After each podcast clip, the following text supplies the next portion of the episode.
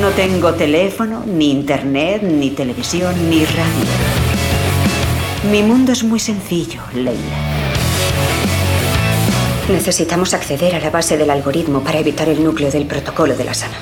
Eso no existe. Pero da igual. Tienes que parar.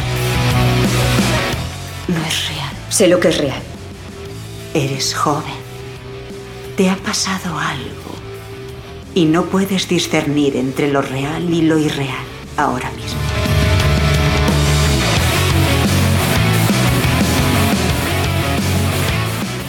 ¿Cuánto necesitamos para creer en algo que no existe, Robianos?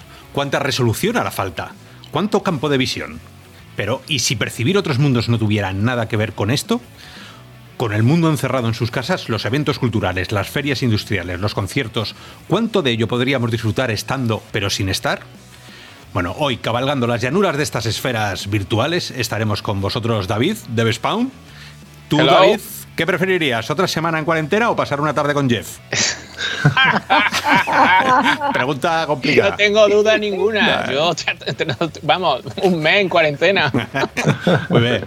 Eh, Gabriel, Rey Manta, ¿qué tal? ¿Cómo están? ¿Los prados verdes son ahora más verdes que antes o no? Muy verdes, pero yo escogería pasar una tarde con Jeff. También, sí, no, eso, eso puede ser. Puede ser que llevamos ya un buen tiempo aquí metidos. Eh, Harold estará con nosotros también. Ramón, ¿qué es lo primero que harás tú cuando salgas de la cuarentena? Yo necesito salir ya. necesito, necesito andar, necesito salir a, donde sea.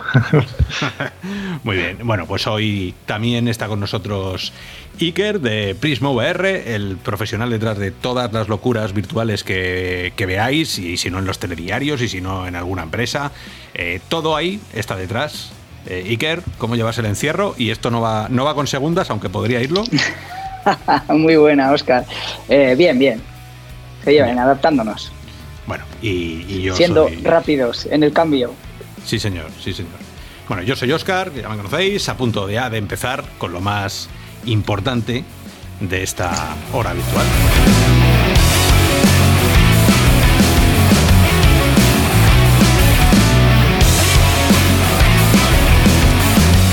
Que sabéis que da igual que estemos en casa, encerrados o que estemos fuera, el mundo virtual no para va a tope siempre, hay millones de noticias, cosas que nadie os va a contar, salvo el podcast oficial de Real o Virtual. Y para empezar, eh, Ramón, como siempre, cuéntanos ese filtro que has puesto a lo más importante de toda la semana. Pues, pues como siempre hacemos, tenemos aquí el bloque de hardware del que siempre empezamos a hablar. Y nada, como, como indicas, siempre, siempre ocurren cosas. Es verdad que hay semanas en las que parece que no, hay nada, pero, pero depende de, nuestro interés, pues puede ser más o menos interesante. Y en este caso, pues como os digo, vamos a hablar primero de, hardware, como siempre solemos hacer. Y la primera de las noticias de las que os voy a hablar es del Kickstarter de, de VR EARS, que es la empresa Rebuff Reality, que también tienen un producto para Quest, que es una batería que se, se coloca detrás y te, mejora también el confort, aparte de la autonomía, ¿no?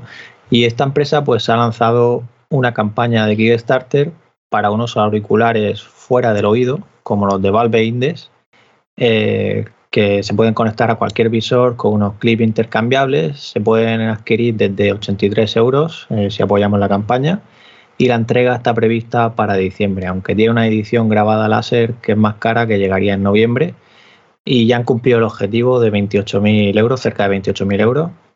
Y nada, son, bueno, como tienen sistema activo y tal, eh, hay que conectarlo, o sea, tiene una batería que dura 8 horas, según comentan, te dando autonomía.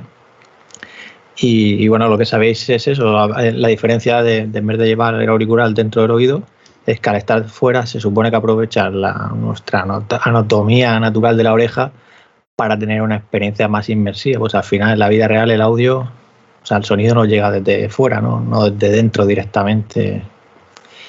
Eh, ¿Qué os parece este dispositivo? me gusta esa explicación. No viene desde fuera, viene desde, dentro. Sí, bueno, tú, eres técnico de sonido, puedes poner ya los, puntos sobre ahí. Yo creo que esto son cosas muy raras. O sea, esto no, esto no viene no sé, eh, eh, me suena, y, con perdón, pero me suena un poco a, Magic Leap, ¿no? A esa, esa forma de, te voy a vender cosas que existen desde hace muchísimo tiempo y que no tienen absolutamente nada de, raro, pues te lo voy a vender como si fuera algo súper especial y no, no sé. A mí, a mí esto, yo qué sé, mm, el que mejor ha hecho esto ha sido Index. Es el que, el que cambió el paradigma de cómo podemos llegar a escuchar algo, con, unos eh, altavoces especiales y con unas técnicas que llevaban ya unos años, pero bueno, eran, eran muy, muy localizadas y, solo se utilizaban en, grandes conciertos, en momentos muy puntuales. Y el acercar esa tecnología a, visores virtuales es genial. Esto no tengo ni idea. No tengo ni idea. O sea, no sé. David, tú que, le das mucho a esto, ¿tú crees que... Es que, están diciendo últimamente cada tontería con el tema del audio. Sí, ¿no? Yo la verdad es que lo estoy, estoy deseando probar, por ejemplo, eh, que, no sé si, pero ahora ha sacado, ya sabes que Nvidia ha sacado el tema de cancelación de ruido para los que tenemos RTX, en fin. Yo quiero probar todo eso porque es que se habla de cada cosa. Yo todavía quiero ver el tema del ray tracing en sonido, este que, que van a aplicar con las consolas sea, a mí me parece esto como, yo qué sé, una cosa. Yo estoy, yo en esta, yo soy bastante escéptico, ¿sabes?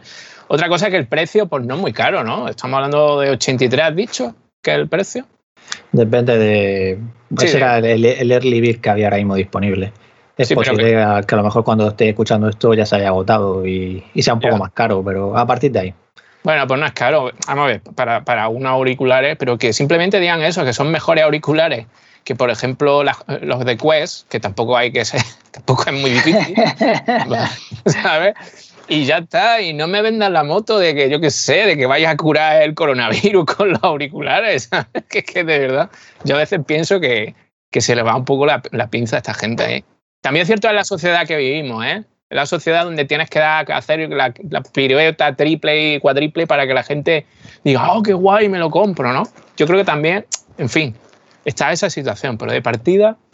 Pero hay un, un apunte, porque al final, para aquellos que estén buscando unos auriculares integrados, hasta hace poco teníamos Mantis VR, por ejemplo, para PlayStation de la empresa Bionic, y es otra solución más, o sea, que son un accesorio para no tener esos altavoces de RIFS, por ejemplo, o, la opción de. Bueno, PlayStation VR son unos auriculares normales, ¿no? De estos dentro del oído. Mira, esta pregunta va, va para Iker. Eh, vosotros, que estáis todo el santo día lidiando con cacharros, cientos de cacharros, con, usuarios que no tienen ni idea porque son pues, pues, gente de, yo qué sé, de, cualquier empresa que, quiera hacer una demo o tal. Eh, ¿Tú te pondrías un cacharro que tienes que cargar, además de cargar en las Quest, además de cargar los mandos, un cacharro que se te puede acabar en medio de una... ¿Esta? ¿O, o os aporta algo en el mundo profesional? Este tipo de inventos? Si lo orientamos directamente a, la experiencia de estos últimos cuatro años ante las necesidades, o, más que las necesidades, lo que luego te devuelven en, lo que quieren conseguir sería un no rotundo. Todo lo que sea complicar la operativa, todo lo que sea tener que poner a pensar a gente que normalmente tienen, que son de rotación, es decir, no tienen una persona o un equipo específico siempre atendiendo, y me estoy refiriendo más cuando, cuando lo tienen que activar en eventos, en encuentros, en ferias, no que esté en sus oficinas en un espacio físico quieto y que su propio, vamos a decir, equipo lo vaya a atender. Entonces, cuando estamos hablando de, vamos a decir, de operativa, de, a nivel operacional, eh, te digo que cuanto más simple eh, sea todo, mucho mejor. Más en los momentos iniciales, y fijaos que han pasado cuatro años, en los que estamos con, con esa adopción por parte del mundo profesional de las soluciones de la realidad virtual para, para dar experiencias o acercarse más a su público objetivo. Vamos, Simplificándolo, no. ¿Qué pasó? ¿Y tú? Eh, Gaby, ¿tú con, con, cable o sin cable? Los auriculares. Eh, yo, unos buenos auriculares son imprescindibles para disfrutar de una experiencia en realidad virtual completa. Yo en su día mm, pasar de estar con las HTC Vive, de tener o no tener la, la, audio strap esta de luz con los auriculares, fue como la noche y el día. Entonces, las cosas a mí se me quedan cortitas de sonido con, la solución que tienen. Y ponerme unos auriculares externos con eh, colgando el cable, pues me parece un poco lata. Entonces, a mí esta solución me parece buena, pero eso de que tenga una batería que dure 8 horas, tampoco lo compro. Estoy harto de cacharritos que hay que cargar en la batería. Es que ahora, mismo tengo en casa cargando las pilas recargables, cargando el libro electrónico, cargando el móvil, cargando auriculares, cargando las Quest. Por Dios. Te van a meter un sablazo a final de mes que le vas a flipar. Pues eso, pues eso, no, no. No. Con batería no, me. O sea, decir, yo lo vi y dije, mira, qué bien, para las Quest, bueno, va, 100, 100 eurillos, 83, bien, uf, 8 horas de duración, batería, ya. Mm, torcí el morro. No, no me convence. Bueno, pues eh, Robianos, como veis, una encuesta más de Real o Virtual que tira por tierra un, un invento. Eh, bueno, yo si puedo, si puedo aportar mi parte más personal, yo para un uso personal, simplemente por estar cercano a, esas cosas que comentabais, de si encaja o no, tiene, tiene más marketing que, utilidad, podría darles una oportunidad, pero, pero solo por eso, por esa parte y esa vena. Son 84 euros de oportunidad, ¿eh? Bueno, eh, hay que dar también oportunidad a los locos creadores. Fíjate, nosotros eh, en los entornos, yo recuerdo, y, como apunte, Kickstarter eh, o, o Indiegogo son, son plataformas al final de gente que, por mucho que veamos mucho marketing, intenta abrirse hueco y, dar una oportunidad a sus ideas a través de los, nosotros, ¿no? los, los early adopters. yo conocí así a, a y a otros grandes, vamos a decir, hoy no referentes, pero sí que se han hecho un hueco en la industria y que empezaron por aquí y que gracias a oportunidades de 85 euros pues pudieron luego o reorientar su idea o sacarla adelante. Entonces, a nivel personal, podría darles, es verdad, como dice Gabriel, que es un coñazo eh, las baterías y demás, pero bueno, si, si prometen la experiencia que dicen y únicamente para las Quest, porque como dice el audio strap, el audio deluxe, o, o si tienen las Vice Pro o cualquier otra, ya lo, vienen, lo tienen integrado, les daría una oportunidad. Título personal, muy bien, o sea que has venido a hacernos sentir mal. Bueno, pues eh, venga, estamos Una oportunidad para los creadores. otra oportunidad, otra oportunidad. Venga, vale, pues eh, que nos la manden y le hacemos la review y se la haces tú, Iker, ¿vale? Venga, hecho. Perfecto. Bueno, también es otra cosa, ¿eh? Yo sigo esperando cosas de hace dos años y medio. Siempre tienes esa parte de Kickstarter de. Bueno, mm, que llegue y que salga adelante porque te encuentras luego muchas barreras, sobre todo estando en España y veo que es un proyecto americano. A nivel de distribución, se encuentran luego con la parte de que llegue. Claro, claro. Eh, bueno, pues cuando llegue Robianos os contamos, os contamos quién de nosotros tenía razón.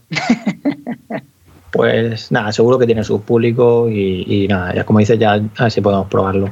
Y otra noticia más del tema hardware, si recordáis ese prototipo que se filtró en la propia documentación de Oculus, del, eh, que era del mar, pues ha salido otra información, digamos que un desarrollador, eh, Gerald McAllister, de RGB Schemes, encontró referencias a los controladores Jedi que tienen que estaban relacionados con este prototipo que digo del mar en uno de los últimos firmware de Quest. Y bueno, según investigó VR examinando los archivos, pues esto es lo que comentan ellos, que llegaron a, a ciertas cosillas que detectaron, como que por ejemplo iban a tener los mismos controles que Touch en cuanto a los botones, etcétera, que iban a tener una unidad inercial, la IMU, con menos ruido, que iban a tener un nuevo sistema áptico, aunque no, no entraban en detalles, que también iban a ser capaces de, o sea, contar con esos sensores capacitivos para cuando acercas el dedo ahora mismo en los touch y la aplicación sabe puede cambiar el modelo de las manos. Y, en teoría que, el refresco de, para el tracking irá al doble de frecuencia que, en Quest y Rifese. Eh, todo esto ya os digo, es información que Oculus no ha dicho nada y puede ser que se les haya escapado eh, con esa actualización, lo que podría significar que, que este Jedi sea una mejora de los controladores de touch para un futuro visor que en teoría pueda ser un nuevo Quest o un nuevo híbrido, ¿no? Que, bueno, Quest ya te permite conectar al PC, pero puede ser que, que sea esa nueva generación. No sabemos nada realmente, pero, pero bueno, yo os pregunto a vosotros si creéis que realmente va a ser un sustituto de, de Quest o de esos Touch, hablando ya del Jedi este. Hombre, claro. si esto se sabe yo pasaba siempre, ¿no? Cuando empezábamos a saber del Santa Cruz. Antes de que saliera Santa Cruz. En 2016 enseñaban el prototipo. Claro, pero antes ya había gente por ahí que decía que había visto una cadena que ponía no sé qué, no sé dónde.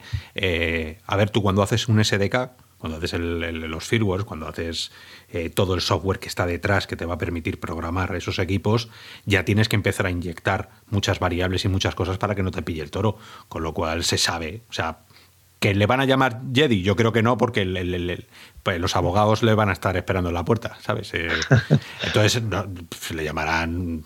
Hombre, lo, de Del Mar me suena como Café del Mar. Me suena un poco. Son los prototipos, los nombres, ya sabes, Santa Cruz. Anda, que no hay cosas, ¿no? Del mar. Es que te baja el hype. no sé, del mar. Yo tenía, tenía aquí al lado un sitio que hacían sardinitas muy buenas, se llamaba Del Mar. Entonces, no me mola. Ya podías ponerle algo cibertrónico, ¿no? Ponerle algo. Pero como es la moda, ¿no? Son nombres de playas de California, si no recuerdo mal. Pero lo, lo, que suelen usar. Las playas de California, los montes de Estados Unidos con el Josh Smith, con el, todas esas cosas de Apple. Chicos, es como si aquí le pones venidor. ¿Sabes? Hacemos una gafa, le damos venidor. Mal. Pero bien. Oye, guay, los, los mandos. Eh, yo me esperaba algo como los ET estos, ¿no? Los, ¿Cómo se llamaban? ¿ET? ¿Cómo se llamaban? Eh, sí, sí, ET, e e sí, los lo, que hablamos la semana pasada de... Eso, más, más porque lo hablamos, eh, lo decía el, el, lunes en Virtual Pixel, que el mando modifica la experiencia y te da la posibilidad de acercarte a, los mundos virtuales o a la aplicación de una manera distinta. Con lo cual, la primera limitación del mundo virtual ya te lo está dando el mando. Yo los mandos, botones y estas cosas no me acaban de, gustar. ¿no? Prefiero que sea todo más capacitivo, todo. Y que no. Si solo pudiera haber un botón, que es el gatillo, vale. El resto, nada. Mm, y el joystick, claro. Y un joystick. No me quitéis el joystick. Mm, pero bueno, a ver si alguien ve una foto. Meteros ahora cuando terminamos el programa de compilar el, el, SDK de Oculus y nos mandáis eh, lo que habéis encontrado. Pues nada, no sé si queréis decir algo más, eh, Gabriel. Eh. que es que serán unos Touch 2 para la Quest 2 y, ya está, que la veremos dentro de tres años, cuatro o cinco o no sé.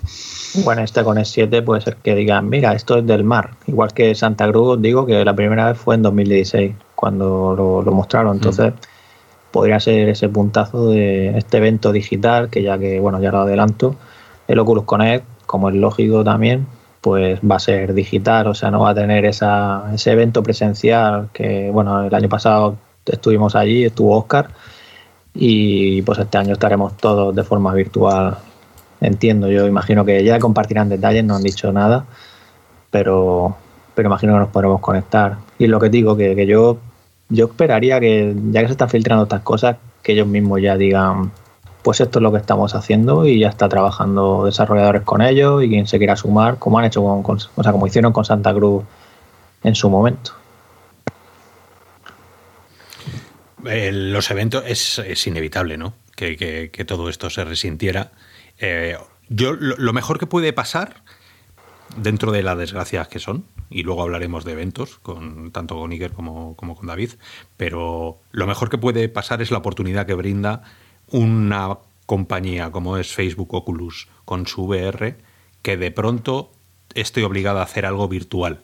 ¿no? Porque eso te va, les obliga a poner toda la carne en el asador, ¿no? Les obliga a decir, es un evento virtual, yo me espero grandes cosas virtuales. O sea, me espero mm, no un vídeo plano de algo, ¿no? Me espero un Horizons ya saliendo, poder entrar en cualquier sitio, mm, un orgasmo virtual, espero que sea. Porque si no, para eso, que, no, mal. También. luego, lo comentamos más porque si no vamos a abrir este tema y luego, luego si os parece ya entramos en el tema principal y le damos caña. Y nada, para cerrar el bloque de hardware, Pimax siempre hace una actualización semanal de, de sus, bueno, de cómo va todo, ¿no? Y comentan que, bueno, mostraron la semana pasada el diseño de la sujeción deluxe, el modular audio strap, y también está apostando Pimax por este auricular fuera del oído, igual que Valve Index y lo que acabamos de hablar de VR de Reboot Reality. Y nada, ya os digo, la, según comentan, están haciendo el diseño y, bueno, aquí algunos usuarios se han quejado porque Pimas lo, lo, mostró primero que iba a ser cerrado y hay usuarios que lo preferían y ahora pues parece que han optado por el abierto. Y nada, otra cosa aquí, también trabajan en añadir un modo de 110 Hz para el 8K Plus, están todavía testándolo y pronto esperan pues solucionar ciertos problemillas para lanzar una beta. 110, qué raro, ¿eh? Ya ¿por, qué, 110?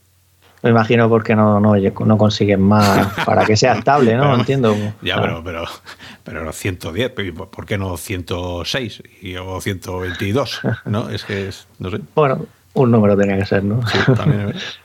Y de todo esto le podrás hacer tú mismo la pregunta porque preparan un gran evento online, según comentan, en el que harán algunos anuncios especiales e información sobre todo la, producción y desarrollo y ya sabéis los estrés goal estos de, Kickstarter, las cosas que llegarán como el seguimiento ocular y, más cositas que, bueno que todos los backers se llevaron por apoyar en su momento el Kickstarter. Y nada, eso ya, ya compartirán quizá hoy que nos estéis escuchando ya, ya Pimas haya compartido alguna novedad más de ese evento. Ya, ya no, ¿Habéis visto la foto? ¿Habéis visto la foto? De, yo, a ver, sé, que a, Pimas le damos. Es diseño industrial, ¿eh? Ya, ya, ya. Pero le damos, le damos mucha caña siempre a Pimas y perdonadme a aquellos usuarios que, y robianos que tengáis Pimas. Es verdad que se, que, que se presta o sea, es una compañía que se presta un poco de cachondeo. No va con cachondeo para los usuarios, que sé que, que luego, pues eso, la piel demasiado fina. No. Pero yo veo las fotos y es que creo que Pimas le queda poco para que te manden una, casa, una caja a casa con las piezas, los tornillos y te manden los planos para que te lo imprimas tú en tu impresora 3D, que te la tienes que montar antes, ¿no? Y es eh, Pimax, do it yourself, porque nosotros mejor que no. Eh, lo dejo ahí, si queréis hacer alguno. Nada que añadir. Vale. que... Nada, Iker, están más locos que tú, ¿eh? Yo te digo que estos están más locos. pues nada, si os parece. Eh, bueno, perdón. nada, pues bueno, si os parece, seguimos. Eh, abrimos ahora la, zona de, software. Y aquí alguna noticia, porque sí que es verdad que han habido novedades. La primera de ellas, la 1.11 de SteamVR, que como Valve dice, incluye una serie de correcciones de errores y mejoras en el rendimiento del sistema. Eh, como recordaréis, cambiaron la interfaz para hacerla más, más bonita, digamos. Y bueno, hay una gran lista aquí de, cambios, pero ya os digo, en resumen es el que he dicho, errores y mejoras de rendimiento que afectan, pues por ejemplo, al uso de la memoria de la GPU. También ponen aquí errores relacionados con Half-Life Alice, en el uso también de, de, la memoria, en ciertos casos, ¿vale? Y, bueno, luego también por la parte de, Oculus tenemos la, versión 16 tanto para PC como para Quest. Y aquí lo más destacable que, bueno, nuestro compañero Sello que no estaba hoy aquí, pues hizo un vídeo sobre ello que es el tema de, la realidad aumentada con Quest. Y básicamente es porque podemos poner como entorno la vista de pass-through, o sea, la, que vemos con las cámaras en blanco y negro, el entorno real. Y la, realidad aumentada es por las, ventanas del entorno virtual, el menú universal, eh, la biblioteca del catálogo, ¿no? O el navegador mismo. Imagínate, te puedes poner el navegador y te pones a hacer otra cosa. Bueno, no sé, bueno. no sé si la habéis podido probar o. Yo me quedo con el entorno de estación espacial, ¿eh? que con lo que veo con el pastro que tendrá su utilidad, pero eh, las cámaras de, de, Quest para ver el exterior pues dan lo que dan. Entonces tampoco, en fin, yo, encantado con que Quest vaya puliendo detalles y me vaya sorprendiendo, pero esta, esta última, última actualización, como la de Steam, a mí la verdad es que no me ha dicho nada, no, no le he encontrado mucha chicha. Eh, Iker, eh, ¿a ti te parece interesante el tema de, del pass-through de las Quest para poder explicárselo, ya que no se puede hacer programáticamente, o sea, ya que no puedes programar nada con el pass-through porque está prohibido por, por intimidad. Em, si te, ¿Tú crees que, que, los usuarios en eventos que hacéis podrías decirle, mira, darle, tócate un momento la 100 ¿no? con el mando y entonces ver lo que está fuera? ¿Les daría una seguridad que no tienen ahora? El, poder ver lo que ocurre fuera, ¿eh? el, sentir esa, esa presión romper esa presión que tienen muchos usuarios de, ostras, me has puesto esto, no sé nada, me va a tocar alguien, me voy a llevar un susto, sabiendo que puedes tocarte ahí un momento y ver lo que hay fuera? Pues es una buena pregunta, pero te voy a contestar con una historia, si te parece. Dale. A quien sí le parece eh, fascinante es a los que compran la tecnología, es decir, a las empresas, a los directores de marketing, a los de experiencia, al propio CEO, al director, cuando les, les haces esa, vamos a decir, rápida conexión entre mundo real y mundo virtual, sin llegar a tocarse nada, simplemente haciendo el espacio, delimitando la zona de juego y haciéndoles el juego de sal y entra a esa velocidad casi inapreciable de trasladarlos del mundo real al virtual y del virtual al, real. Es una cosa que les divierte mucho, les sorprende y les gusta. No sé si, aplicado a los usuarios, tampoco hemos hecho muchas activaciones con las Quest, no nos ha dado tiempo. Eh, prácticamente siempre ha sido con, experiencias de, PC. Eh, entiendo que les podría, pues fíjate, te diría que no tanto. ¿eh? Una vez que están metidos, y también depende del tipo de experiencia, no creo que les aportase mucho salvando el que siempre van a tener esa sensación de indefensión o de qué me pasará o de vergüenza ajena. Ya, ya. a no ser que estuviese relacionado con la propia experiencia. Entonces te digo, mira, ¿se podría unir? Pues podría ser muy interesante. Claro, pero es que no se puede. O sea, eh, Oculus, Facebook, ya dijo en su momento que no podías, igual que no podías acceder a las cámaras de los sensores, eh, acordaros los sensores de las CV1, que habrá robianos que todavía le estén usando, yo tengo por aquí los, clavados en, las paredes las cámaras, eran cámaras USBs y podrías haber accedido a ella para hacer algo, ¿no? Pero eso está totalmente prohibido por, por privacidad, cosa que, que ahí hay una... Un día haremos un programa sobre, sobre esto, ¿no? Privacidad contra capacidad de uso, SDKs, eh, aplicaciones, dónde están los límites. Pero bueno, eh, eso se verá. ¿Puedo contar yo una cosa del pass-through de Quest? Venga. Que me ha vuelto loco. La, actualización que hubo hace dos semanas de hacer un doble clic en el casco, tocarlo para ver el mundo real, me pareció ah, alucinante. Pero después me puse a jugar al Stormland, que hay una, un update, un upgrade del, robot que eres, que también te tocas el casco para activar un escáner. Es verdad. Entonces, yo estoy jugando al Stormland, me toco el casco de Quest y me saca al mundo real. Con un escáner chulo, sí, Tengo que volver al mundo real y encima el juego me, pierde la posición, el Stormland lo suelo jugar sentado y me pierde la posición y vuelve a colocar de pie. Me tengo que salir al menú y volver a decirle a, a, Stormland que estoy jugando sentado. Entonces tuve que desactivar esta opción para poder seguir jugando a, a Stormland te tocas el casco y claro, actúa, eh, pero en las dos partes, en la parte de hardware, te, saca al mundo real, y en la parte de software del juego, que te activa el escáner del, robot en el mundo de, de Storland. me, Volvió, loco, me volvió loco. Pues, es algo que no estaba eh, pensado. Cuando hicieron Storland, no estaba pensado en que te ibas a tocar el casco de las Quest, el visor de Quest para hacer otra cosa. Entonces, claro, lo tengo que desconectar. Cuando juego a Stormland tengo que desconectar el, doble toque de, para ir al pastro. Es eh, como, como curiosidad que en los detalles, eh, nadie seguro que había pensado en esto. ¿eh? Esto del doble toque no va, es una buena idea. Pues es una buena idea, pero tiene un pequeño defecto en un juego en concreto. ¿Y si te digo que lo han pensado y que la respuesta ha sido que se joda, que se compra la Rifese? Te digo que piensen pues, así. pues me, voy a, me, voy, a Wallapop a vender las pues no. Vale, vale, pero, pero que usuarios, o sea, robianos, usuarios en general, Iker, tú también lo sabes, estas reuniones se tienen, no hay nada al azar. Oye, pasa esto, ¿y qué solución le damos? Oye, ¿y si, se, y si les obligamos a que se compren la Rifese? Pues matamos dos pájaros de un tiro. Puede ser. Joder, por un juego. que son muy retorcidos las empresas ya, ya, claro que, es, sí, más, que es más fácil, que es más fácil desactivarlo, que no pasa nada. Vas a las opciones de Quest, desactivas el pass-through este y ya está, que está en beta todavía, no pasa nada. Efectivamente. Mira qué fácil. Ya está. Pero que lo han pensado, te digo que lo han pensado. ¿Sí? Pues nada, pues precisamente la, versión 16 de PC lleva mejoras de la estabilidad de, de Link para poder usar Quest con el PC Y nada, eh, ya lo habíamos comentado la semana anterior de esa PTC, o sea, de esa, bueno, la Public Test Channel, que ya, ya está para todo el público, o sea, para todo el mundo.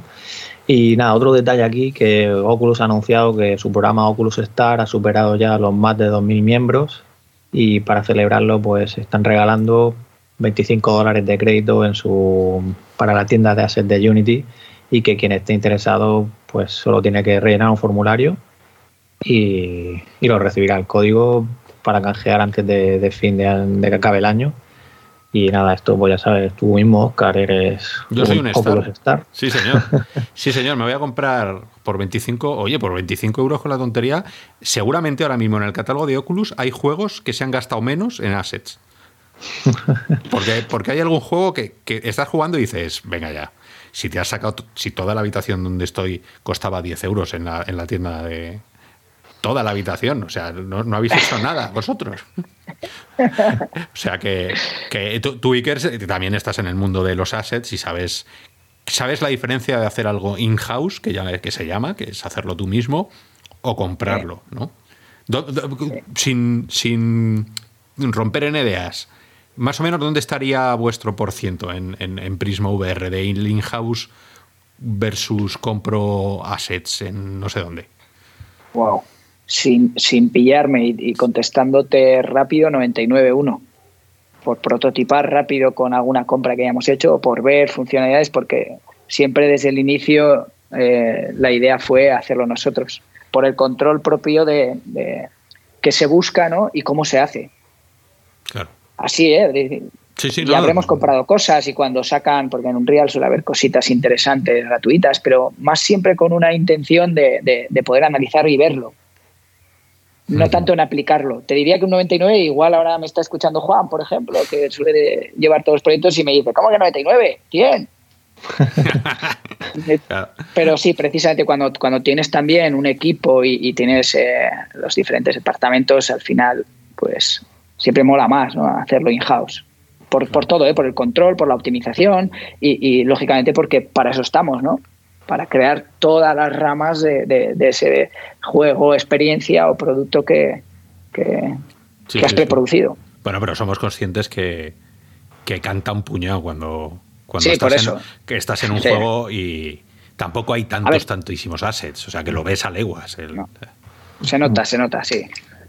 Bueno, pero también está bien, otros, otros, vamos a decir, estudios o, o, o gente que se junta y, y no ve otra forma de comenzar pues bueno, también tienen la parte en la que como usuarios podemos decir, pues lo que has dicho, Oscar, jolín, pero si esto está por, por 10 euros y es toda la habitación completa. Es verdad, es que es verdad. A 25 que parece que es muy poquito. Pero, eh, y no so, ojo, no solo tienes, no solo tienes objetos, eh, tienes, tienes también muchas clases informáticas, o sea, tienes, tienes sí. luego muchos scripts que puedes eh, comprar de efectos, o sea que, que es verdad que, que más allá, lo que pasa es que cuando estás en el mundillo, pues al final eh, sabes, esto es como, pues como te pasará a ti, David, que sabes, sabes las bases musicales que han utilizado en un momento dado, que han comprado y no las han hecho ellos, ¿no? Sí, pero es que ahora mismo está pasando como una comitiva aquí de, de, de, de no sé si son los Reyes Magos o algo, pero está todo el mundo pitando. Ah, es que son las. Hostia, resistiré que viene. Claro, meteros, resistiré. Debajo los coches, meteros. Esto es increíble, hombre, genial, ¿no? Genial, un, un, aplauso para, sobre todo para aquellos que están en primera línea y están desprotegidos totalmente gracias a la gestión de, de estos políticos de mierda que tenemos. Ay, pero, perdona, es que lo pero acabo de decir, sí, pero es que lo he sentido. ¿Qué tendrá que ver? ¿Qué tendrá que ver? que ver? Pero lo digo. No los, no. Eh, ¿Qué, ¿Qué tendrá que ver? Que se aplauda a que se ponga resistiré. ¿Qué tendrá que ver? Pues no lo sé, es que ahora en esta época, en estos momentos no sabemos ni lo que hacer, ya también lo digo, o sea que... Pues sí. También. Pero bueno, menos más que nosotros tenemos realidad virtual, ¿no? Eso sí. Ya, ya, se han ido, ¿eh? ya podéis hablar. Ya. Nada, pues. Sí. ¿Ibas a decir algo, Oscar? No, que le he preguntado eso a David y, y, me ha respondido lo que le ha dado la gana. Pero... Exactamente, claro, ya, ya, para, ya, otro día. Como ya nos conocemos, día. pues. Como hacer, ya lo saben. Nada, que, que, hablando de cosas para hacer, ¿vale? Pues, pues por ejemplo, tenéis ahora. Oculus ha lanzado, con, o sea, quiero decir, ha añadido en la, en la Oculus TV los 15 cortos que hablábamos ya anteriormente de, del programa de Tribeca Film Festival, que forma parte del programa Cinema 360 y están disponibles para Quest y Go y hay uno de un español que es Enrique Agudo, se llama El, el Panteón de la Mitología Extraña, entiendo, ¿vale? Porque no sé, bueno, el- el- no sé si es esa la traducción exacta, está en inglés. Y, y nada, son 15 cortos que podemos disfrutar hasta el 26 de abril. Así que, bueno, Y, si no y lo habéis sufrir, y hecho, su- y sufrir. Bueno, Sí, sufrir. Es que, yo sufrí, es que yo sufrí con uno. O sea, hay uno que te advierten, va a ver usted imágenes violentas tal y cual. Por favor, no lo veáis. El de Saturno. El de Saturno comiéndose a su- No, el de Saturno mola. El, el- el ¿Ah? cuadro de Goya, ese, bueno, da un poco de miedo, un poco de mal rollo, pero está bien. No, no, hay uno, hay uno que es un tipo intentando suicidarse de mil formas diferentes. Yo llegué a la cuarta o a la quinta, ya mi cuerpo no me. No, no- no aguantaba para más. Es necesario eso. O sea, yo de verdad, la gente que programa eso o que graba eso, eh, yo qué sé, tenía que estar penado. Sinceramente, eh, tendrá algún valor artístico que yo ahora mismo desconozco, pero ver en realidad virtual cómo alguien se clava un cuchillo en el pecho, se vuelve la cabeza con una pistola, en realidad virtual, os puedo asegurar que no No, fue nada agradable. Gaby, y en los Nada momentos agradable. que vivimos, por favor, en los momentos eso, que que- vivimos. Que a lo mejor a mí me pilló en un momento bajo, ¿eh? que luego vi otro corto de la llegada del hombre a la luna, muy bonito, luego un- eh, una de dibujos animados, uno de dibujos animados con un mensaje pues sobre la maternidad, eh, que bueno, que no, no- no me pilla a mí de, de- de cerca ni de lejos, pero bueno, hubo, me vi tres o cuatro que eran interesantes, este del español no lo, no lo llegué a ver, pero ya digo, hubo uno, que ahora no recuerdo el título, pero bueno, o sea, mm, vamos, un, un tipo intentando suicidarse de varias maneras, pero vamos, en, en realidad virtual y a 5 centímetros de tu cara, entonces no, o sea, señores, no. Bueno, pero tiene que haber, tiene que haber de todo, ¿no? O sea. eh, Hombre, a ver, el, el que has comentado tú, ese de Saturno, pues es el dios Saturno devorando a sus hijos, que es un cuadro de Goya. Y bueno, no, voy a destripar el final, por favor, spoiler. Bueno, al final te devora a ti. Bueno, pero a ver, ese es un cuadro, está hecho al óleo, no es demasiado realista. Pues bueno, aquel, aquel me gustó, le faltaba un poco de definición, un poco de. Estaba un poco pixelado todo aquello, se veía, a lo mejor es porque lo vi en streaming, quizá hoy que esté ya colgado se pueda ver mejor, pero ese me pareció que como idea incluso para un juego de terror, con, eso- con esos gráficos, con gráficos de pinturas negras de Goya, es como para apuntar a una idea. Desarrolladores, hacer un juego de terror basado en las pinturas negras de Goya. Hombre, queda un, fol- un poco folclórico, sí, pero vale. No, oye, eh, salió Bueno, así. eh, es similar a- al que hay de Dalí. Bueno, el de Dalí no es un corto, es una aplicación.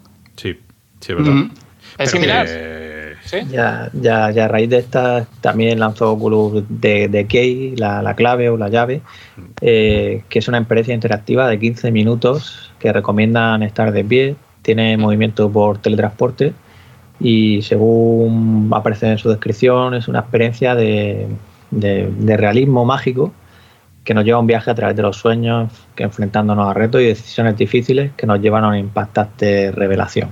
Yo lo he Es gratuita y está también en, en Quest, ¿qué dices que la has probado? Y en, Sí, también. Además, En bueno, me lo he pasado, me lo he pasado entero. Bueno, has jugado, la, la has vivido, ¿no? Bueno, eso de jugar, yo- a ver, esta- eso engaña un poco, ¿no? La comunicación la tienes que cuidar más la gente porque engañar no es bueno. Ahora, Ellos, ellos mismos en su ficha ponen, no Sí, es sí, un eso videojuego. Te, Claro que- te estamos que engañando.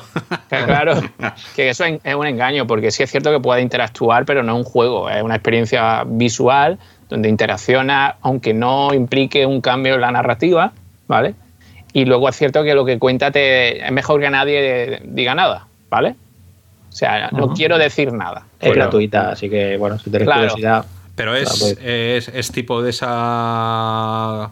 del suicidio este que hablabais de No. clavar. No, no, No, no, no, no, no, o es, sea, es interesante, aunque al principio cueste porque es un poco, a mí, a mí me resultó un poco pesado, pero luego me, me cambia un poco. No quiero contar nada más, pero sí- creo que es necesario que lo... No, no, no, Vale. no, no cu- no cuentes que yo la tengo descargada, pero todavía sin probar. No cuentes, Vale, no pues cuentes. Hombre, No, no, solo digo que es necesaria, es necesaria, ¿vale? Son 15 minutos lo que ha dicho Ramón, no, no lo puede hacer en un suspiro. Y, es- y es interesante. Ahora, otra cosa que os guste o no te guste. Pero- un, un día tenemos que hablar, tenemos que hacer de cine.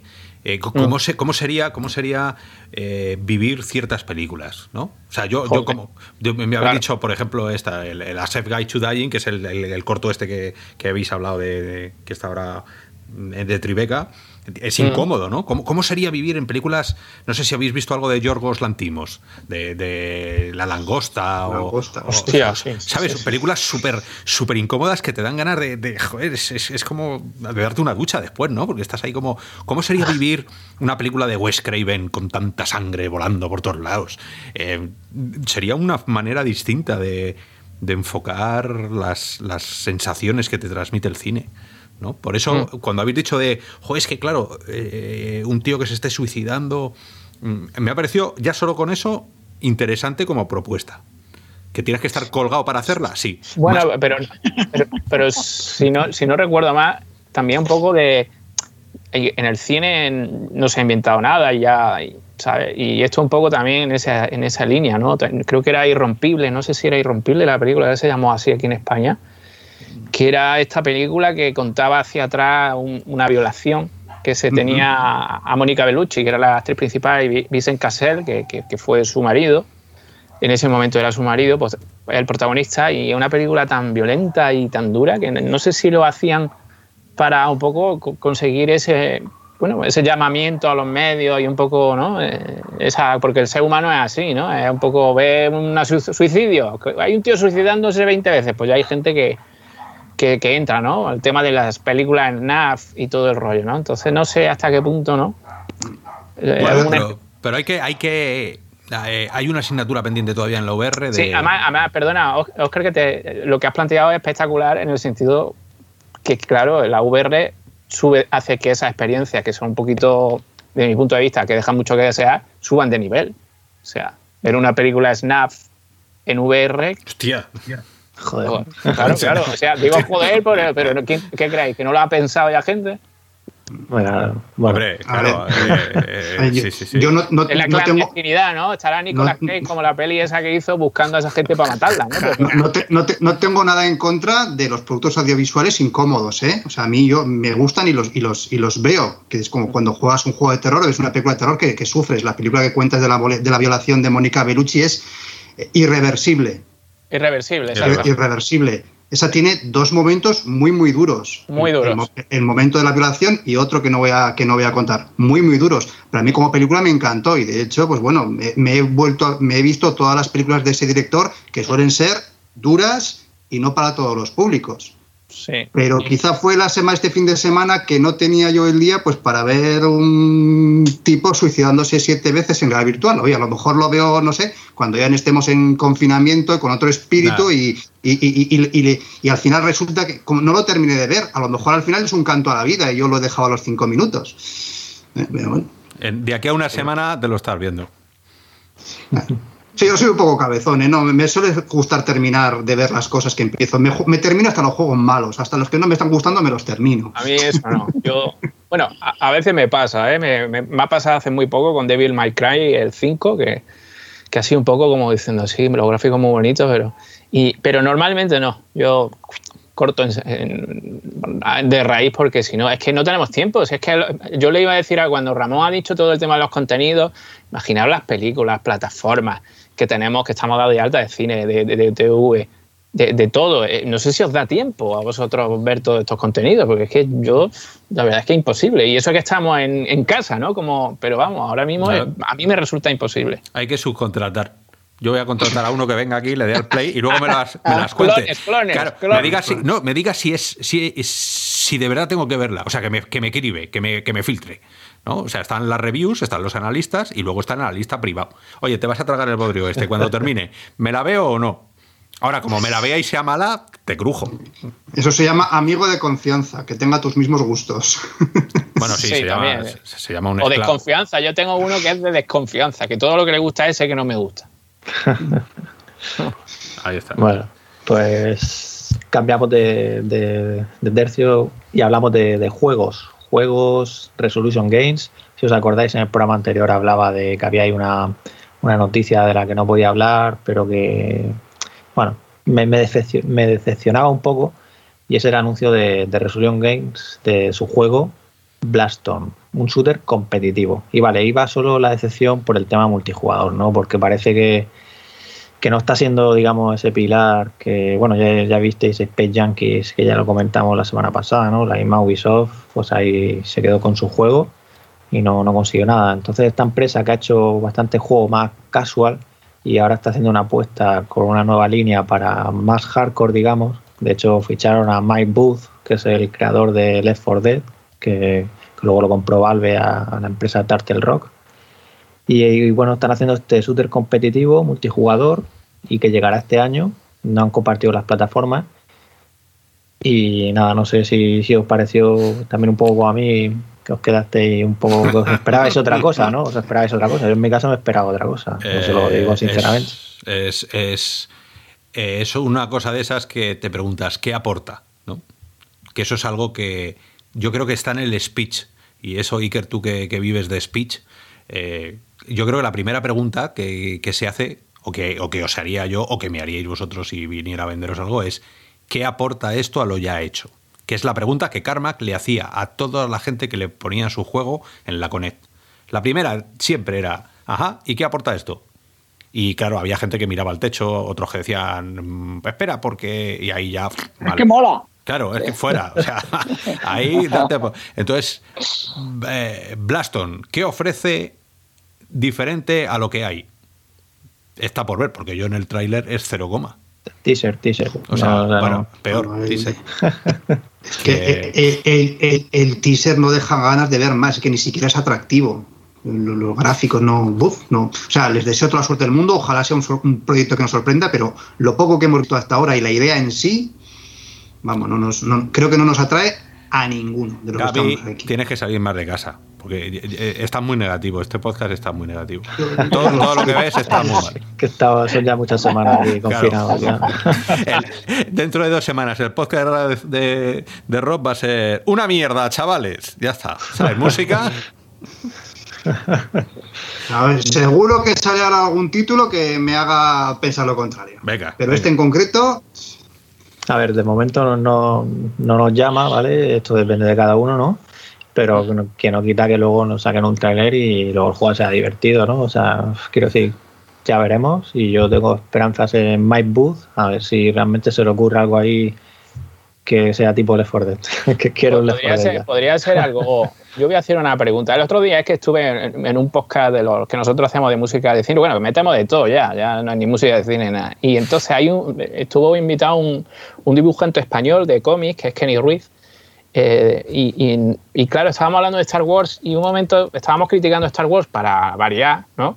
Eh, y sobre todo en las últimas pelis. Y entonces él nos, nos, paró y nos dijo, oye, no, si es que el problema es que vosotros nos dais cuenta. ¿Y, y cuál es el problema? El problema es que nos hacemos mayores. Y nos quedamos así bloqueados diciendo, hostia, pues puede ser verdad a ver si es que es algo generacional, porque a mí el Fortnite y todo este rollo del juego así que no tienen como un hilo narrativo, a mí los casual que tú dices, o que se conocen, vamos, normalmente así como casual, a mí personalmente es que no me motivan. A ver si es por el tema que es generacional o yo qué sé, no sé, ¿puede ser algo por, debido a eso o qué? Mm, pues mala pregunta ha sido hacer, porque aquí hay alguien que... Pero tenéis que decir, sí, tienes razón, somos unos viejos o algo así. Eh, por edad, no. completamente de acuerdo. Claro. Ya, puede ser, puede venga, ser. siguiente tema, venga. Venga, venga, pues seguimos, ya, ya veremos. Yo, Resolution Games es una empresa que ha hecho bastantes juegos y, bueno, como decía, casi todos casos, Acron, Angry Birds, pero bueno, seguro que, que, bueno, les deseamos mucho éxito y con ganas de saber más. Luego, eh, una noticia, ya sé que cuando diga el nombre de la empresa vais a pensar qué tal, pero bueno, según Superdata, y lo digo porque. Espera, que es que no, no, no, tengo, no tengo efecto de sonido aquí. De... Venga, sigue. A ver, dentro de la seriedad, bueno, pues Superdata pues sigue aportando datos y sean más reales o no, bueno, pues al menos son. Es estimación, ¿vale? Como siempre decimos. Y en este caso tiene que ver con Harley Fallis, que comentan que en marzo el juego, el juego salió el 23 de marzo, si no me equivoco y comentan que generó 40,7 millones de dólares por compra directa, ¿eh? ¿vale? Que no, no, esto es de gente que lo compró, no de aquellos que se lo regalaron. Y que lo jugaron 860.000 personas, cerca de un millón de personas. Y bueno, si hacemos cálculos con la cantidad de dinero que acabo de decir, los 40,7 millones, pues sale unas 753.704 personas que lo compraron en teoría si pagaron lo que era la precompra, que eran 54 dólares.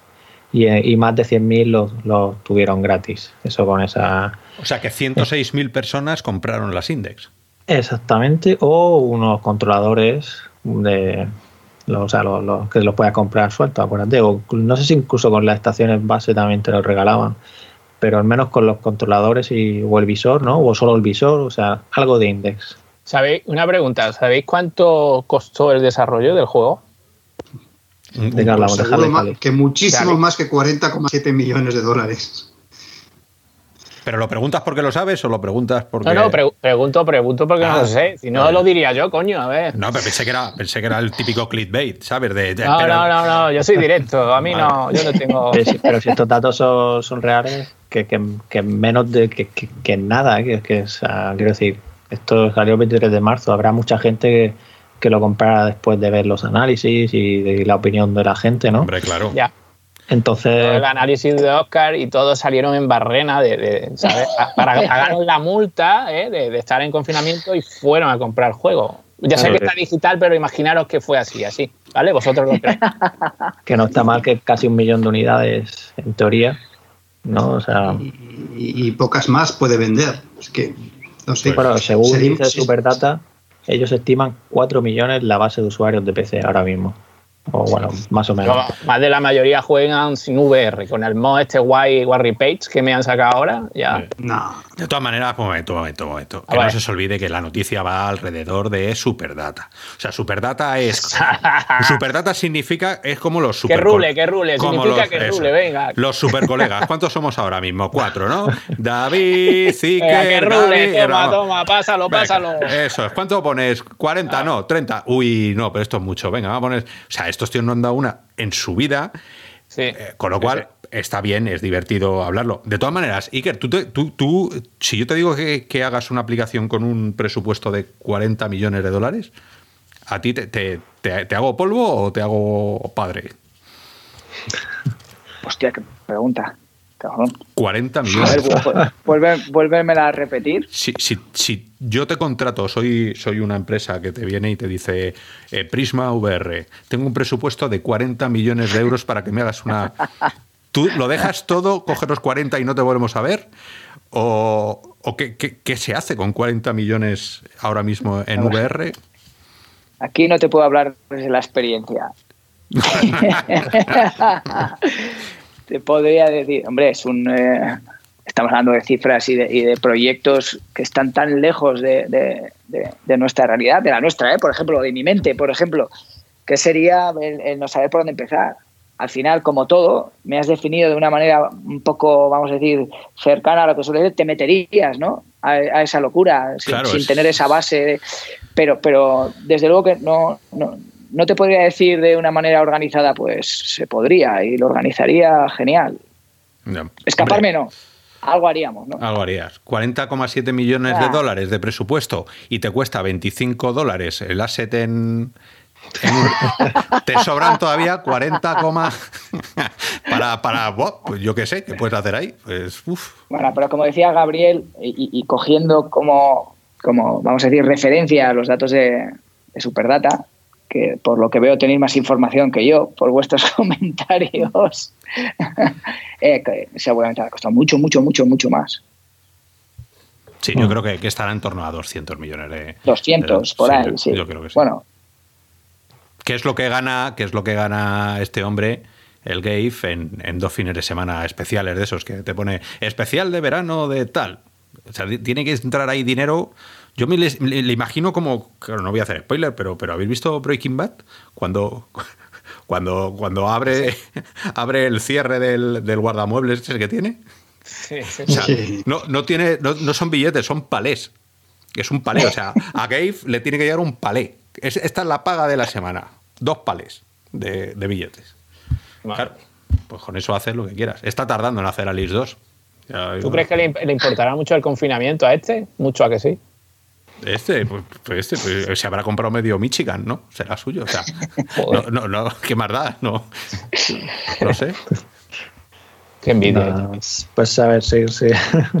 Se- seguimos por aquí con, bueno, voy a comentar un, un juego más que, que han anunciado, que es la, la secuela de, de Witching Tower, y es Witching Tower Heroes, que viene, eh, bueno, el equipo según comenta, en este caso Daily Magic Productions, que recoge el- toda la experiencia acumulada tras el- su anterior juego, para hacer este juego con ofrecer batallas más dinámicas y mejoras visuales. Para sumergirnos en este mundo de fantasía habrá cuatro héroes, cada uno con sus características, su propio estilo de lucha, ya sea con espada, tiro con arco, martillo, magia. Y al igual que el otro juego tendremos que enfrentarnos a enemigos que son controlados, digamos, obedecen a una reina y, y nada, tendremos que, que salvar al reino de, de esta reina. Y nada, llegará en el 29 de abril y en acceso anticipado para de momento para PC. Ya seguramente, igual que Witching Tower llegó también a, consola, por ejemplo a PlayStation VR, ¿no? Pues seguramente también llega en su momento, pero de momento como suelen hacer, primero acceso anticipado y ya más adelante más. Y luego también Pixel Reaper, que ya está disponible para todos los visores, aunque PlayStation VR llegará en mayo, según comentan. Y aquí, bueno, te, te ha encantado, ¿no, Gabriel? Que, Sí. he, tenido, he te- he tenido el placer de jugar a Pixel Ripped 1995. El anterior, el 1989, me gustó, pero como suele pasar en casi todas las segundas partes de videojuegos, lo han ampliado, lo han mejorado, han pulido la, la experiencia y a mí me ha parecido un juego, quizá para los más viejunos del lugar, muy, muy imprescindible. Para los demás, a lo mejor simplemente recomendable. Pero para los que hemos vivido la época de los videojuegos de los 80, de los 90 y de los 2000 y la que nos queda, es, es- es un homenaje a los, a los videojuegos precio- precioso, divertido y, y original.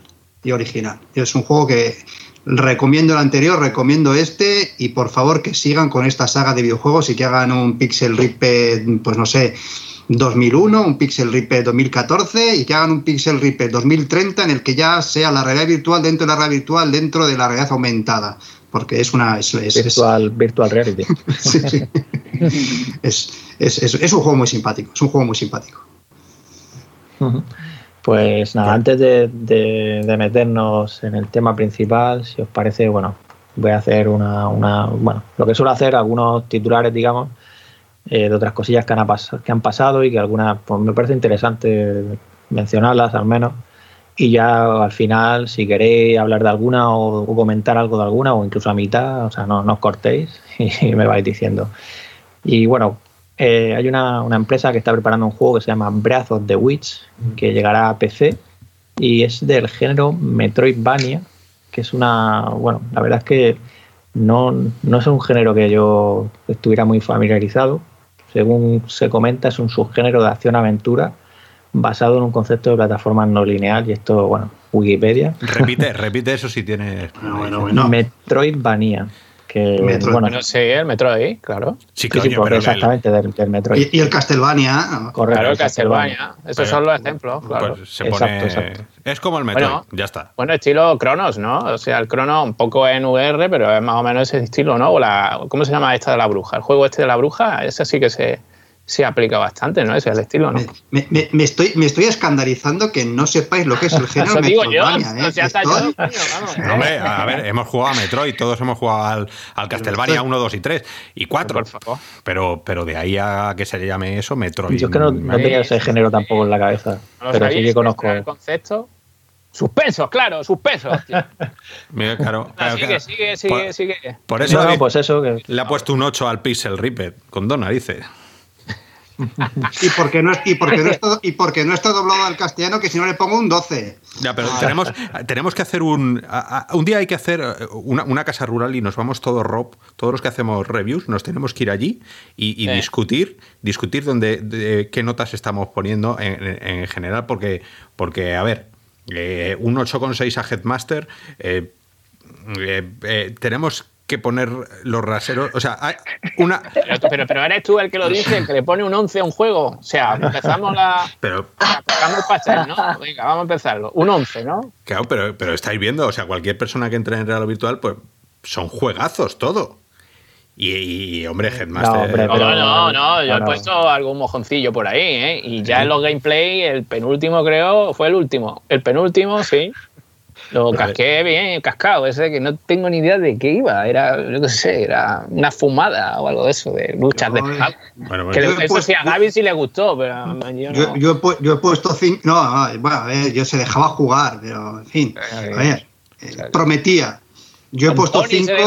un pony, yo qué sé. Yo he, puesto, yo, he puesto, yo he puesto cinco siendo muy generosos, eh, que a- a- algún juego lo, hubiera, lo, lo he suspendido, y, y también ha habido juegos que, que han recibido una calificación tan mala que hemos decidido no publicar análisis porque ¿para qué? Hombre, pues anda que no mola, cascarle ahí bien. Toma, toma. claro. La- ni en Es que- septiembre. es, como que es mejor que la gente no sepa ni de su existencia. Hay juegos que es mejor que la gente no sepa ni de su existencia. Joder. Bueno, de todas formas, Ramón estaba intentando decir esto, ¿sabes? Creo que le hemos cortado. Nada, no pasa nada, que se conozca también un poco por detrás cómo son las cosas, pero eso solo ha pasado una vez y es un caso muy, muy raro. Y, nada, que, que bueno, eh, conocemos Castlevania y por eso viene este juego en el que, bueno, aparentemente, mm, según comentan ellos mismos, tiene, tiene lugar en, en un castillo ficticio y somos un mago y se- según el tráiler que podéis ver, como siempre os vuelvo a recordar, que en la noticia de- del podcast tenéis todos los enlaces en el orden en el que los vamos comentando. Y, y bueno, es combates de magia y en plan como Harry Potter podríamos decir, ¿no? Pero, pero bueno, Me parece Eh, que está, perdona Ramón, otra vez, el nombre es que no me acordaba, pero ya, lo- ya me es el Witchblood, ¿vale? El Witchblood es un Metrovania de estos y va, parece que está hablando de él, porque vamos. yo, yo no lo he jugado, pero precisamente no, no parece un género muy, bueno, al menos sobre todo con este nombre, yo no, la verdad es que no lo conocía. Ya, ya.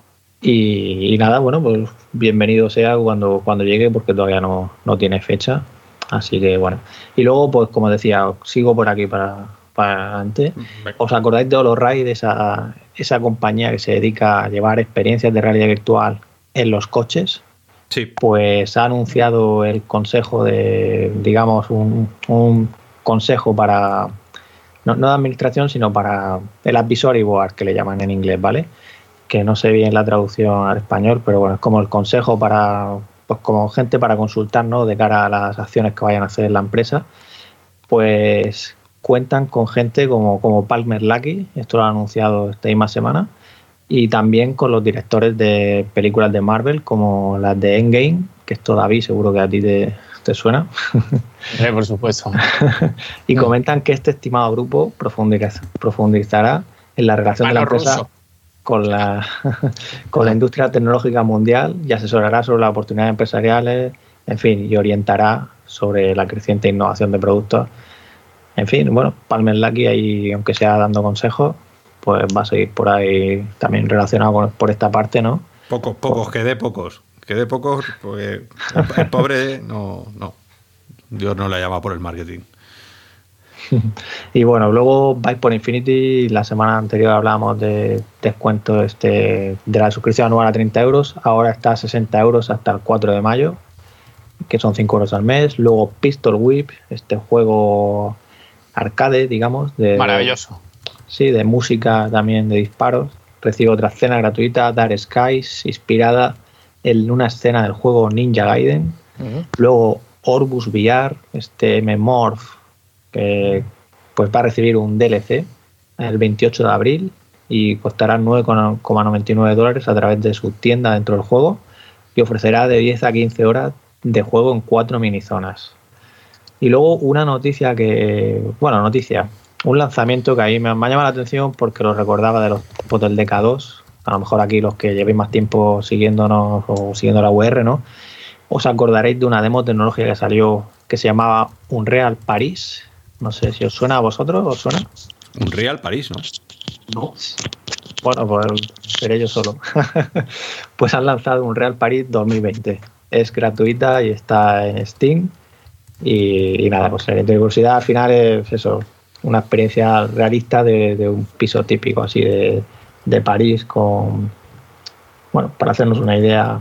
Y bueno, perdón, la, la verdad es que ponían que la habían lanzado y parece que ahora que según estoy viendo ahora mismo no está disponible todavía y pone próximamente. Así que bueno, ya, ya llegará pronto. Y nada, si no la conocéis, bueno, salió en 2015 la noticia, la primera, para, para que veáis tiempos del decado. Es que, me, me, me, me, Sí, sí, hombre, sí, sí, claro que sí. Es que, no, es que no, no, lo había pillado, no, o sea, no lo había dado a Claro, pero, pero esto, esto es una tontería. O sea, esto es como el. como era este, el Homestead. Homestead es otra exactamente igual que esta, fotogrametría a tope y, a fliparlo, pero vamos, son, es una casa, o sea, es un pasillo. No, no, sí, sí, claro, en su día lo eh, flipábamos, en su día lo flipábamos con el decado, porque con una caja de zapatos en VR ya yo me acuerdo que, yo, me di cuenta de, que es universal. Todos los baños del mundo están al fondo a la izquierda. Todos los baños. está ahí en todas las casas, aunque tengan millones de, euros para hacerte una casa en París de alto standing, al fondo a la izquierda. Y nada, otra, dos noticias más. Eh, TeamViewer, que lo conoceréis, esta empresa de, con su software de asistencia para conexión remota, ¿no? que te conecta ahí.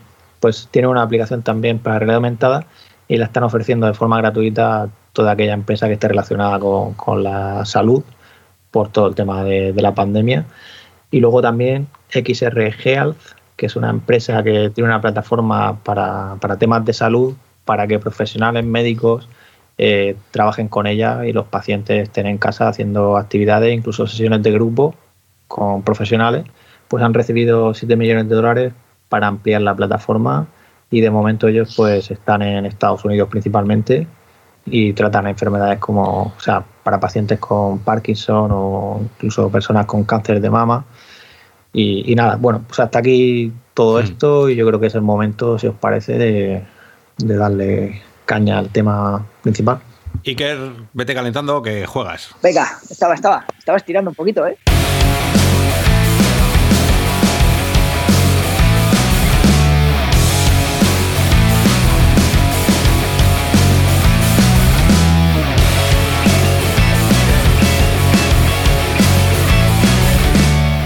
Como os habíamos dicho, eh, este programa especial que tenemos aquí, Iker Prisma VR, uno de los estudios más señeros de la realidad virtual en España y en el mundo, más locuras, más bananas, como les llaman ellos, hacen.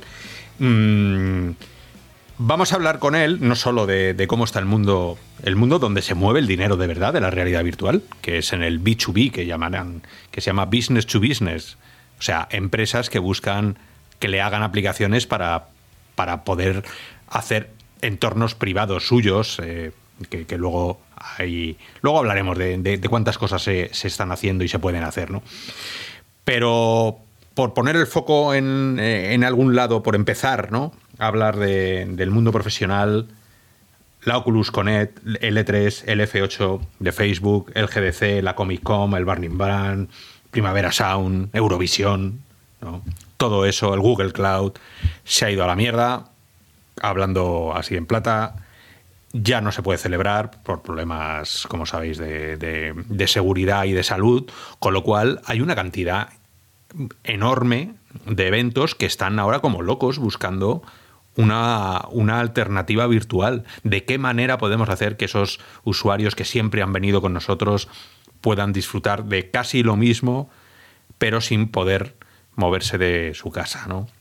Yo creo que es una reflexión muy interesante la que se abre y en este caso en particular, vosotros, Siker, con Prisma VR, hicisteis los encierros de San Fermín. En VR eh, fue un éxito y además está salido por, salió en su momento por todos lados y ahora, por desgracia, cobra más importancia por el, cancelar, bueno, la cancelación de los Sanfermines, cosa que además tú tienes muchísima experiencia en, en los Sanfermines, audiovisual. ¿Tú cómo estás viviendo esto o tu impresión así a bote pronto? ¿Sobre los Sanfermines o, sobre los eventos en general? Pues mira, eh, a raíz de los Sanfermines, ¿cómo estás viendo tú? Venga. ¿Qué puede ser, eh, qué, supone primero la cancelación de todos estos eventos para toda la gente que habéis trabajado en ello? Y si tú crees luego que la VR va, a romper por algún lado por ahí. Yo, antes de empezar, os digo, me ha parecido muy bien el, inicio de la presentación de este bloque, ¿no? De vamos a jugar, yo voy a jugar. Yo todo lo que diga va a ser siempre bajo nuestra experiencia y con esa intención. ¿Vale? Voy a hablar serio porque van a ser cosas de, empresa, pero también voy a jugar un poquito. Pues, ¿cómo lo veo? Yo te digo que las últimas dos semanas hemos recibido más llamadas que los últimos tres años.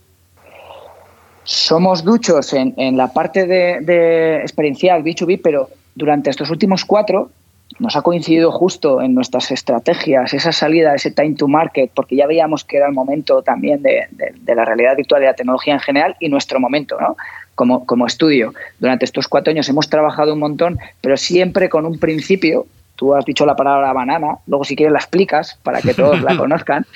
Ha sido siempre con una intención de hacer modelos mínimos viables, ponerlos y seguir aprendiendo durante estos cuatro años nos hemos dedicado mucho hacia adentro. Es verdad que hemos trabajado con grandes compañías, hemos hecho proyectos, pero siempre con esa, con, ese, con esa orientación, porque han sido desarrollos propios que hemos licenciado, es decir, no hemos hecho nada específico o muy poquitas cosas para, empresas ad hoc. Hemos apostado por nosotros. Ese sería un poco el, resumen. Entonces, en este juego que, me, que me, al que me invitas, ¿no? te diría y retomando también, dos semanas o tres semanas en las que nos, han llamado o nos han conectado, y seguramente a, otros estudios les, habrá pasado lo mismo, para explorar y para preguntarnos de qué manera veíamos eso que acabas de definir tú muy bien, esa posible conexión con esas personas que vivían experiencias a través de los distintos eventos que se celebraban en el día a día eh, y de qué manera podían seguir creando ese vínculo. No solo por la parte emocional, sino también por la parte económica para eh, cubrir de alguna manera eh, algunas de las partidas presupuestarias, dices, en, patrocinios o, en acuerdos con marcas y, poder seguir teniendo ese vínculo y de alguna manera tener también retornos económicos. Entonces, la sensación que hemos tenido, pues que si ya desde el inicio de, lo que era el concepto VR para nosotros ya se estaba adelantando el futuro ahora, exponencialmente se ha acercado mucho más porque les ha puesto en, esa reflexión de, wow, esta tecnología parece, ¿no? porque sigue siendo una gran desconocida para ese mercado, ¿eh? estoy hablando, para los que nos llaman, ese gran desconocido. Y, claro, pues, pues lo podemos poner a un montón, a cientos de miles de personas eh, ahora mismo con experiencias en realidad virtual y que vivan algo parecido.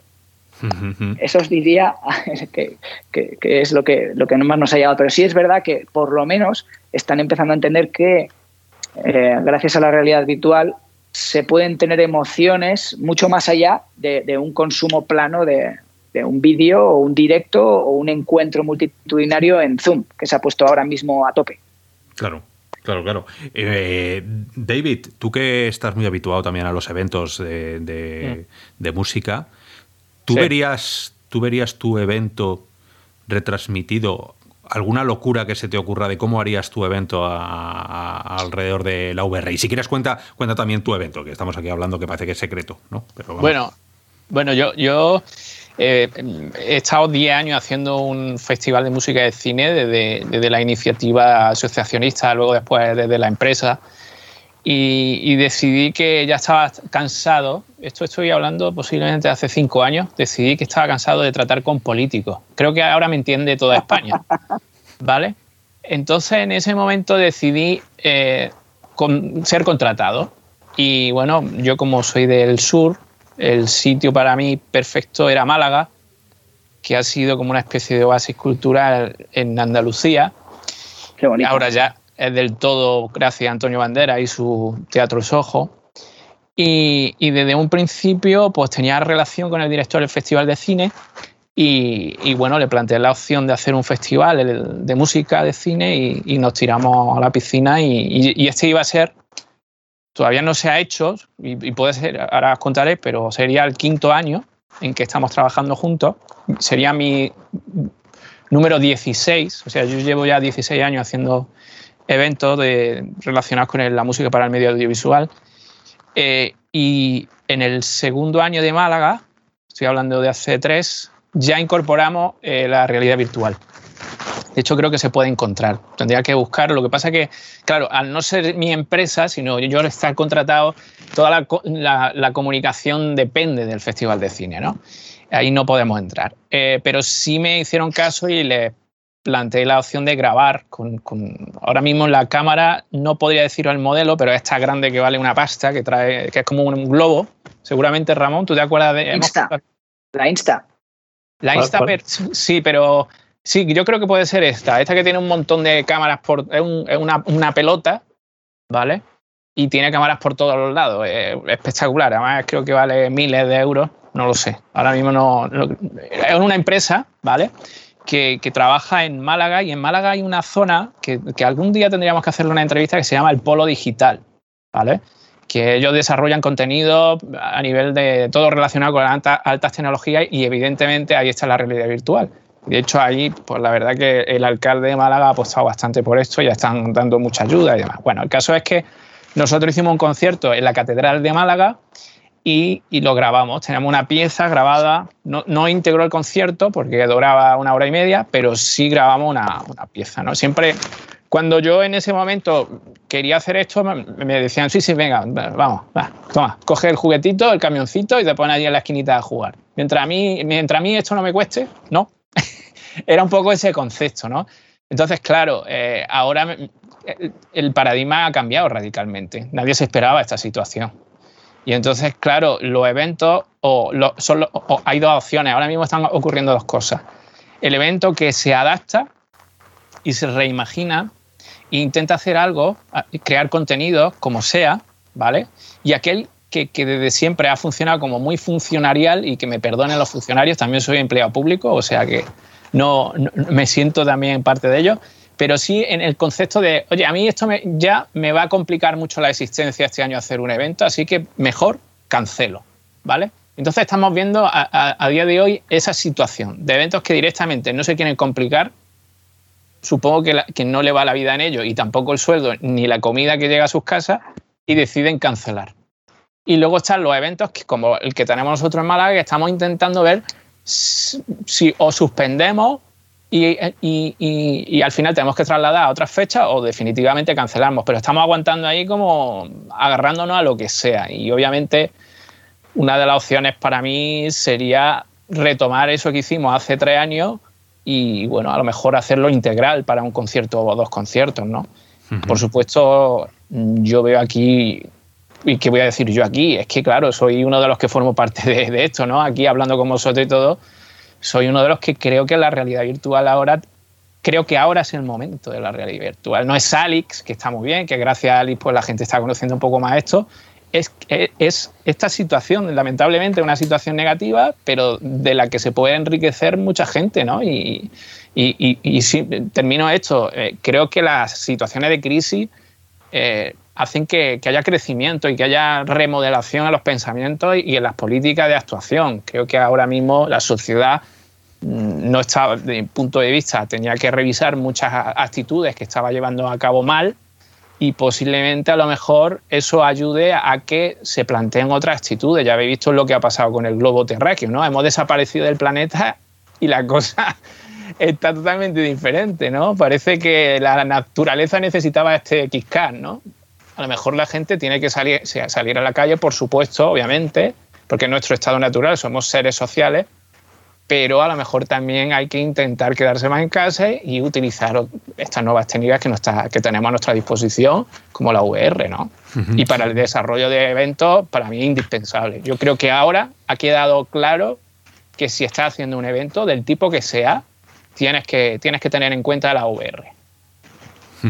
Y todo cuesta dinero, claro. O sea, pero no solo cuesta dinero montar un, evento, también cuesta dinero cancelarlo, pero también tiene un valor la VR que hay que pagar, ¿no? Y, esta es la, pregunta para, para, Iker que siempre me, hago cuando hablamos de, empresarios y, de ese mundo que no sabe nada de VR. ¿A ti se te acerca, Iker, con un presupuesto que puedes llegar a moldear? O sigue habiendo como las primeras páginas web, ¿no? Hazme una página web, ¿qué, vale esto? Pues eh, yo, mira, mi presupuesto son 20 dólares, 20 euros. Em, ¿Tú crees que la gente sabe, es consciente de lo que vale hacer una, una, un algo bien hecho VR? Y por ponerlo también de, otra manera, ¿cuánto saben de VR los, los empresarios que se acercan a vosotros? yo te digo, generalizando, muy poquito muy poquito. Es decir, pero seguramente les pasará también a otro tipo de, tecnologías emergentes o que no están todavía tan integradas en el, en el día a día, muy poquito. Eh, pero también te diría que incluso los propios departamentos, que se supone que son de innovación, no lo tienen como algo cercano. Eso es lo que os diría yo que, nos ha pasado de manera recurrente. Y respecto a si vienen ya con presupuestos eh, ya orientativos, no, precisamente porque desconocen, eh, seguramente la mayoría de veces eh, piensan que, es mucho menos de lo que luego les acabamos diciendo, por lo menos cuando a nosotros nos plantean un, briefing, ¿no? una idea, y les decimos primero si es posible, ¿no? no solo por nosotros, sino también como filosofía, siempre por, por, un poquito seguir apoyando el sector, decimos, lo hagamos nosotros u otros, esto debería de costar tanto, ¿no? Cuando se pone una, una serie de profesionales a, pensar en el desarrollo de, una idea que te traen. Y, no suelen tener un presupuesto con el que ya te vengan. Son pocas veces las que saben que tienen que invertir, saben que no va a ser eh, económico eh, comparándolo con otras tecnologías, ¿eh? que, quizás son más masivas, menos complejas, pero que no generan ese impacto y no dan esa experiencia que sí dan la, la VR. Entonces te diría que el desconocimiento sigue siendo a día de hoy muy, muy, muy elevado. Vamos, pero tampoco nada que os pueda sorprender. No, pero está, bien constatarlo. O sea, una cosa es la sensación que podamos tener desde fuera con usuarios y otra cosa es el mundo profesional donde os movéis vosotros y donde mueves Twitter. Eh, es muy. Es un poco descorazonador ¿no? Pues eso le pasa lo mismo que a los que hacen, me imagino que los que hacen aplicaciones, y yo de ahí también, y tú Ramón sabes también un poco de eso, de que te piden, te piden los imposibles, ¿no? O sea, hay, un vídeo circulando que me ha hecho mucha gracia últimamente de un tío que le piden, que es un experto y le meten en una sala y le piden que haga, que tiene que hacer siete líneas rectas azules con un rotulador rojo y paralelas entre sí. Y el tío le dice, es imposible. Y dice, ya, pero eres un experto, no hay nada imposible. Y entonces es, surrealista el vídeo, porque, porque cada vez es más estúpida la conversación y cada vez es más imposible hacerlo, ¿no? Entonces, eh, ¿Cuál es la locura más grande que te han pedido a ti que tú has dicho, pero alma de cántaro, eh, déjalo? O sea, es que esto ni por 100 millones de... Venga, vamos, esa, hay dos, hay dos y, nos divirtieron mucho. Y, tuve la suerte también de estar con, con Juan, que es, vamos, aparte de, lleva toda la dirección creativa lleva también la parte de CTO. Es mucho más profundo que yo en, los procesos realmente necesarios y, todas las personas y profesionales que hay que involucrar cuando se te pone una idea. Vamos a llamarle primero una idea ambiciosa, ¿no? un reto. Eh, locuras. Y, también te digo, Oscar, que dentro de que yo voy a meterle siempre la parte de, la visión vital que, que llevo, ¿no? directamente ya codificada dentro de mí y es yo me lo tomo de otra manera. Es decir, son grandes oportunidades para evangelizar y para, de alguna manera, ir poniendo desde nuestra, desde nuestra parte granitos de arena de conocimiento. Nos contraten o, hagamos negocio finalmente o no, porque realmente vivimos y sentimos esta tecnología y vivimos y sentimos nuestro día a día. Es decir, desarrollamos con pasión, hacemos lo que nos gusta, por lo tanto, no es tan doloroso cuando de manera recurrente vas viendo que no solo hay un desconocimiento, sino hay ese atrevimiento. Pero como también llevamos muchos años en, vamos a decir, en el mercado y hemos vivido un montón de experiencias y, nos han pasado un montón de cosas, ya las llevas incorporadas. Y, eh, vamos esa, esa actitud eh, de, alguna manera sobre el desarrollo de la vida en general te hace decir, pues bueno, pues te lo voy a explicar. Entonces, volviendo, las locuras. Y no fue hace mucho. Eh, nos dijeron, después de presentar un, desarrollo que tenemos online muy potente, que no os voy a desvelar, eh, nos dijeron, después de ver eso y ver un poquito, y sobre todo después de dar un pitch de cinco minutos de las posibilidades de, vamos a decir, las realidades extendidas, fue directo el, hombre, ¿eh? dijo, ¿y me podéis hacer un Fortnite en un mes? Eso fue, en, en una reunión muy seria, ¿eh? Y estamos hablando que era un alto, alto, alto, alto cargo de una compañía. No era en España, era en un país extranjero. Claro, pues eh, imagínate, en ese momento nosotros también somos muy naturales, es decir, eh, eh, somos un estudio, lógicamente hay una empresa detrás, venimos de experiencias empresariales, pero siempre hemos sido creadores. ¿no? Entonces, y hace mucho tiempo que decidimos que íbamos a ser como éramos, pues nos entró la risa. No lo pudimos evitar. Es que te iba a preguntar cómo reaccionas en ese momento en una, en una entrevista seria, claro, que alguien te diga eso. Es que hace, Porque claro, yo lo primero que hago es levantarme, darle la mano y nunca más vuelvo a hablar con esa persona. Pero claro, hay que... Hombre, no tanto como eso, porque había cosas interesantes. Entendimos que, que, que pues eso, que, que, pues que tenía una mente diferente, vamos a dejarlo ahí. Eh, y, y, bueno, después de las risas le explicamos que, que, que no había problema. Uno, el, el, tiempo sí que era un factor muy importante. Eh, y luego, si en el dinero no tenía ningún problema, no, no nosotros, no, nosotros nos podíamos a coordinar con empresas que tuviesen la capacidad de hacer un Fortnite en dos años. Pero esa, esa fue muy divertida, así, así de las más gordas que hemos tenido. Fortnite, mira, pero yo esa no me la esperaba. Yo, mira, mira que a todos nos han propuesto cosas. Ah, que hay, hay, más. Otra, hay otra, con una, con una serie de, de, una OTT, de una plataforma eh, potente, para nos pidió nuestra idea y nuestra orientación. Al final muchas veces se, se, se, acercan también para preguntar a modo consultoría, sobre todo cuando tienes luego vínculos con, con ese tipo de, de empresas, agencias, marketing, y, eh, y, nos preguntaron directamente por, eh, para, una para, para, realizar una experiencia, una copia del Pokémon Go también.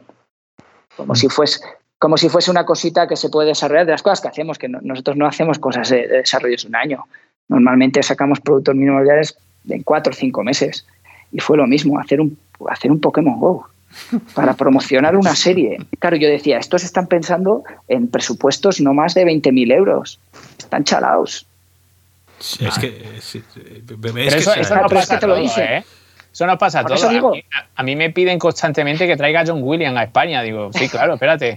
Ve mi, mi, foto del WhatsApp con John Williams y dice, tráete a John Williams, ¿no? La culpa la tienes tú por ponerte esa foto, porque yo la Pero primera ver, vez que si, me la mandaste si digo, es su primo. Yo pongo una foto en el WhatsApp de John Williams, ¿ves? Yo pongo lo que quiero, ¿no? Es el primo de John Williams. Pero claro. no, pero lo, lo, es lo que dice, es decir, pero tráete a John Williams, que, pero espérate, toma, tienes 5.000 euros para traerte.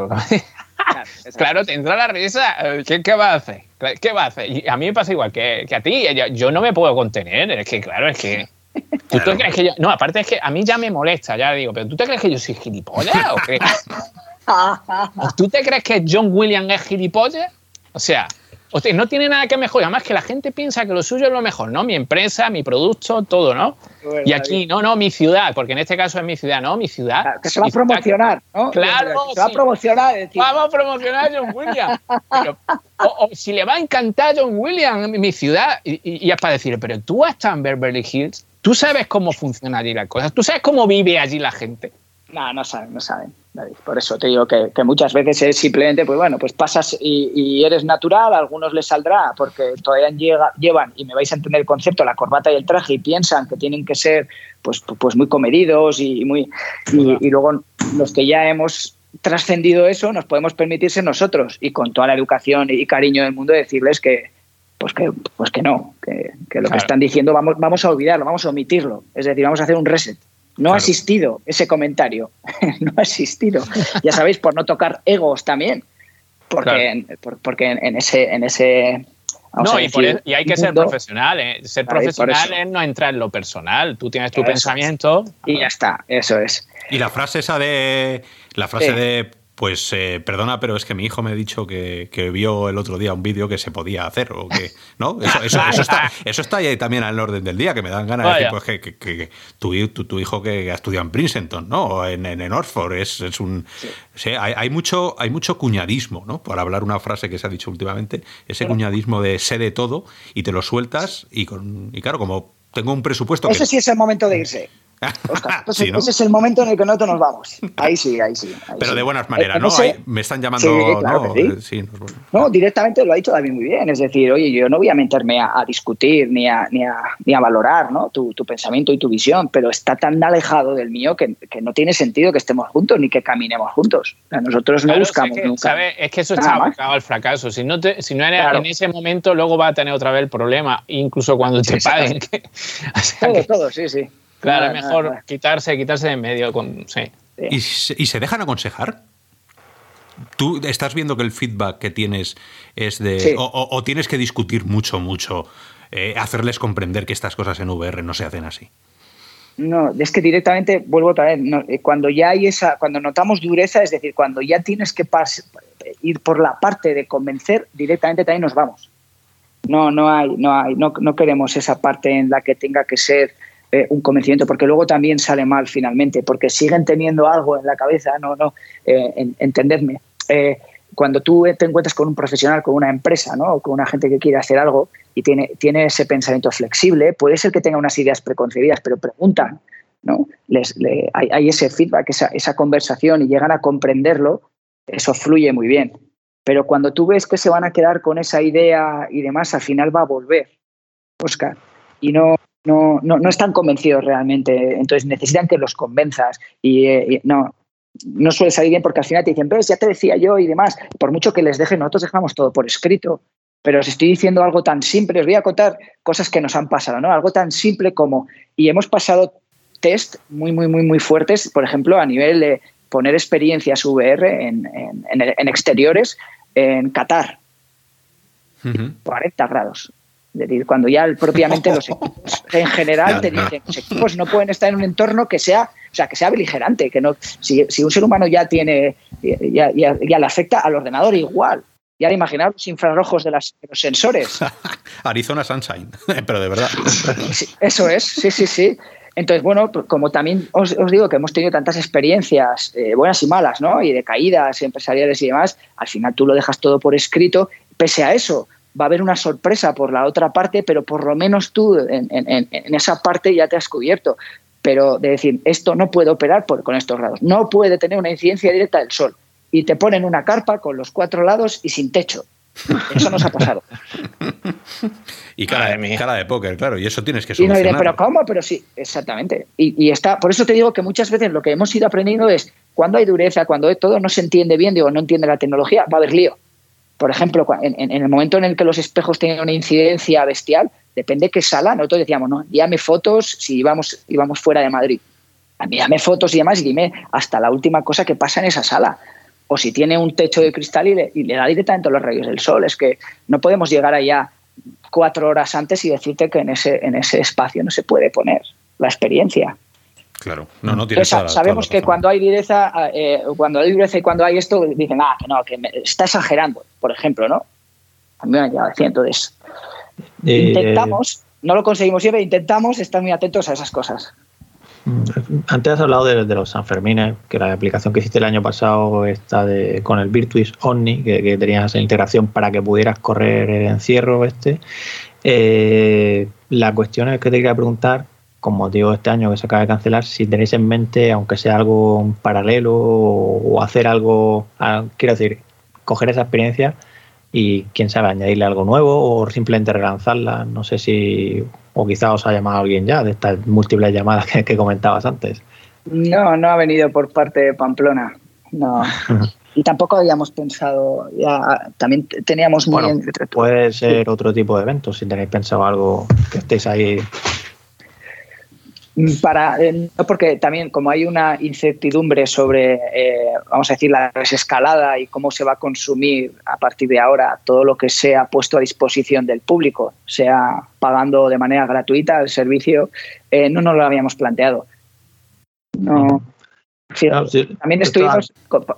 Sí, no, no, que lo decía por, por ejemplo, ahora en Sevilla, o sea, aunque no es algo, digamos, oficial de, la, entiendo, de de la institución que se encarga de, esto, ¿no? De, la feria de abril, pues por ejemplo una empresa de Sevilla, VirtualSoft, ha lanzado una aplicación web con, con mm. web XR, ¿no? WebVR, para que igual que una especie de hubs de Mozilla, no sé si lo conocéis, eh, pues que los usuarios se conecten y tengan ahí esa feria virtual con su música y que incluso a las 8 suenan los aplausos y todo. Madre mía, madre mía, madre mía. Y las gambitas por ahí. Claro, rebujito, rebujito VR.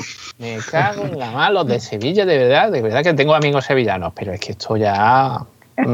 Yo, creo que eso no se puede replicar, no sé. Bueno, es, eh, precisamente. Hombre, son guiños, sí. sí, hombre, lo de, lo de un encierro, pues claro que sí, eso es súper replicable y es súper. Vamos. Nosotros, yo se lo compartí a, Oscar por otra serie de cosas. Eh, sí que se ha movido la aplicación, porque al estar con Virtuix se juega el, tema de, bueno, estos, estos Sanfermines eh, se podrán vivir solo, ¿no? O correr, en este caso los encierros, de manera virtual. Y claro que es un guiño y es muy interesante y que se use como, como ya que hemos tenido ¿no? que tomar estas decisiones por las circunstancias que vivimos, la manera eh, más, vamos a decir, inmersiva e incluso de guiño mm, de diversión, pues puede ser la realidad virtual. Y si ya tienes una experiencia hecha de cielo, pues es divertido. Sí, no, no sé tú qué opinas, Gabriel. Yo hace mucho que, desconecté de Pamplona por, por, muchas circunstancias. Eh, si, si, si, lo ves por ahí en la plaza del de, ayuntamiento del castillo eh, con 10 máquinas y que la gente corra.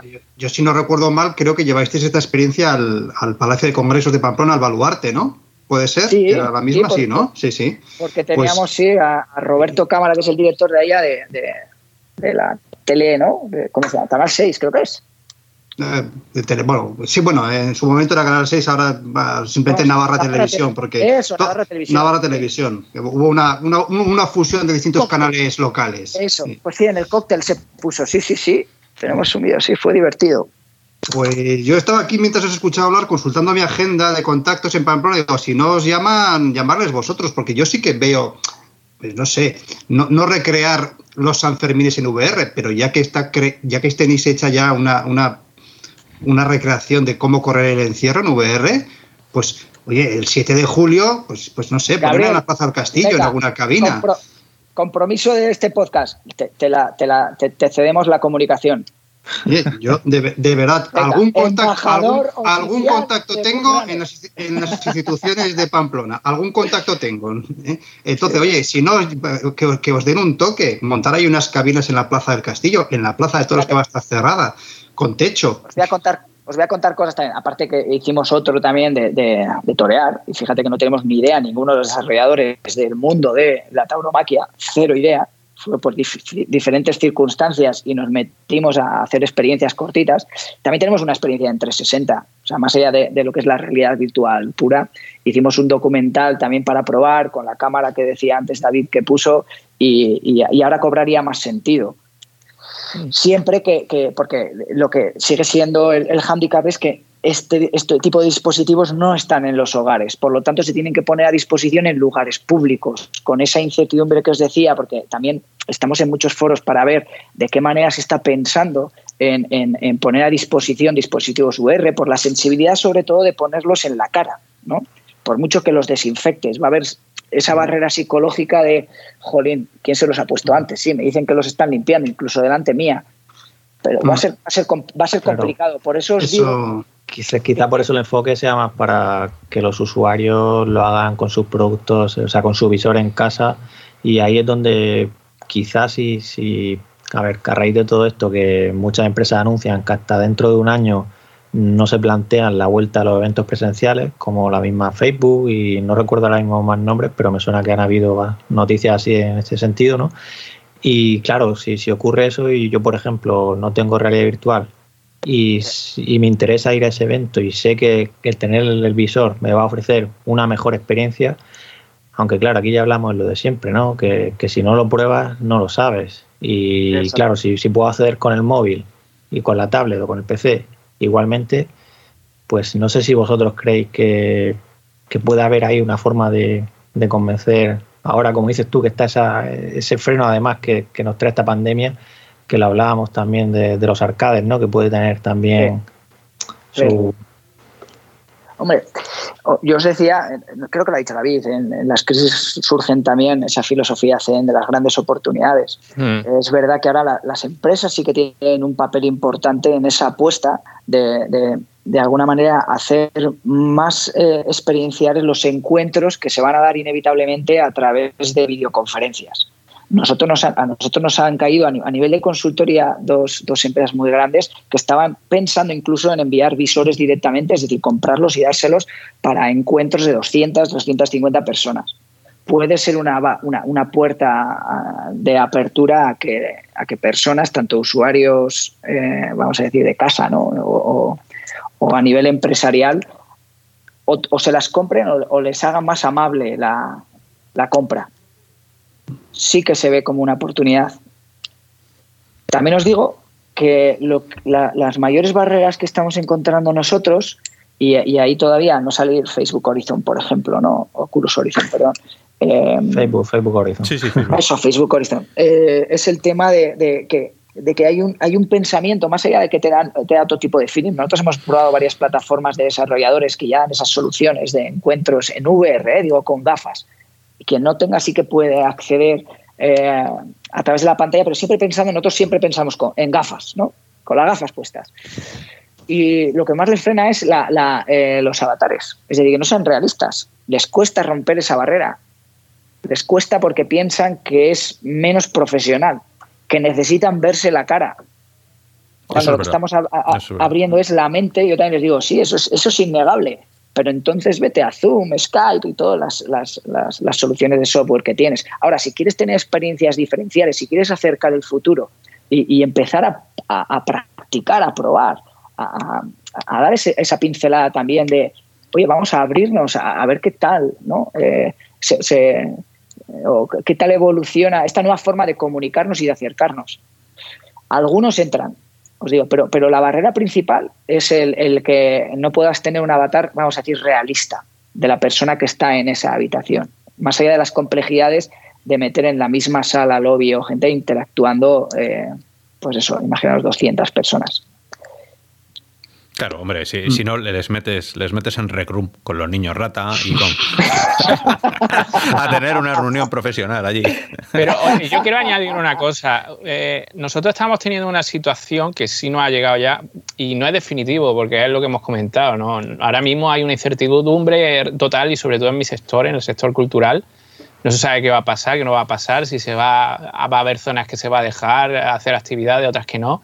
Lo que sí parece bastante evidente y parece que hay tendencia a, que los espacios como los teatros pueda ser que se les permita el acceso, pero con una reducción considerable del aforo. Ya están diciendo muchos programadores que eso es imposible porque, claro, imaginaros, si alguien viene a taquilla, ¿cómo, cómo va a venir a taquilla? Con un 30% solamente para poder dedicarlo ¿no? A, no, se puede, está perdiendo un 70% de aforo que, eso no, da ni para, yo qué sé, para pagar, imaginaros, ¿no? A un guitarrista o a un batería, ¿no? Lo que te queda el resto de músicos. Entonces, claro, eh, aquí hay una situación, es decir, si eh, los ayuntamientos, eh, y hemos sacado a, relucir el ayuntamiento de Pamplona, ¿no? O la diputación, o los estamentos públicos, tienen una responsabilidad muy grande. Ellos tienen un superávit y de hecho, los otros días escuché a un alcalde decirlo de, mi tierra, de, la zona de Málaga, por aquí.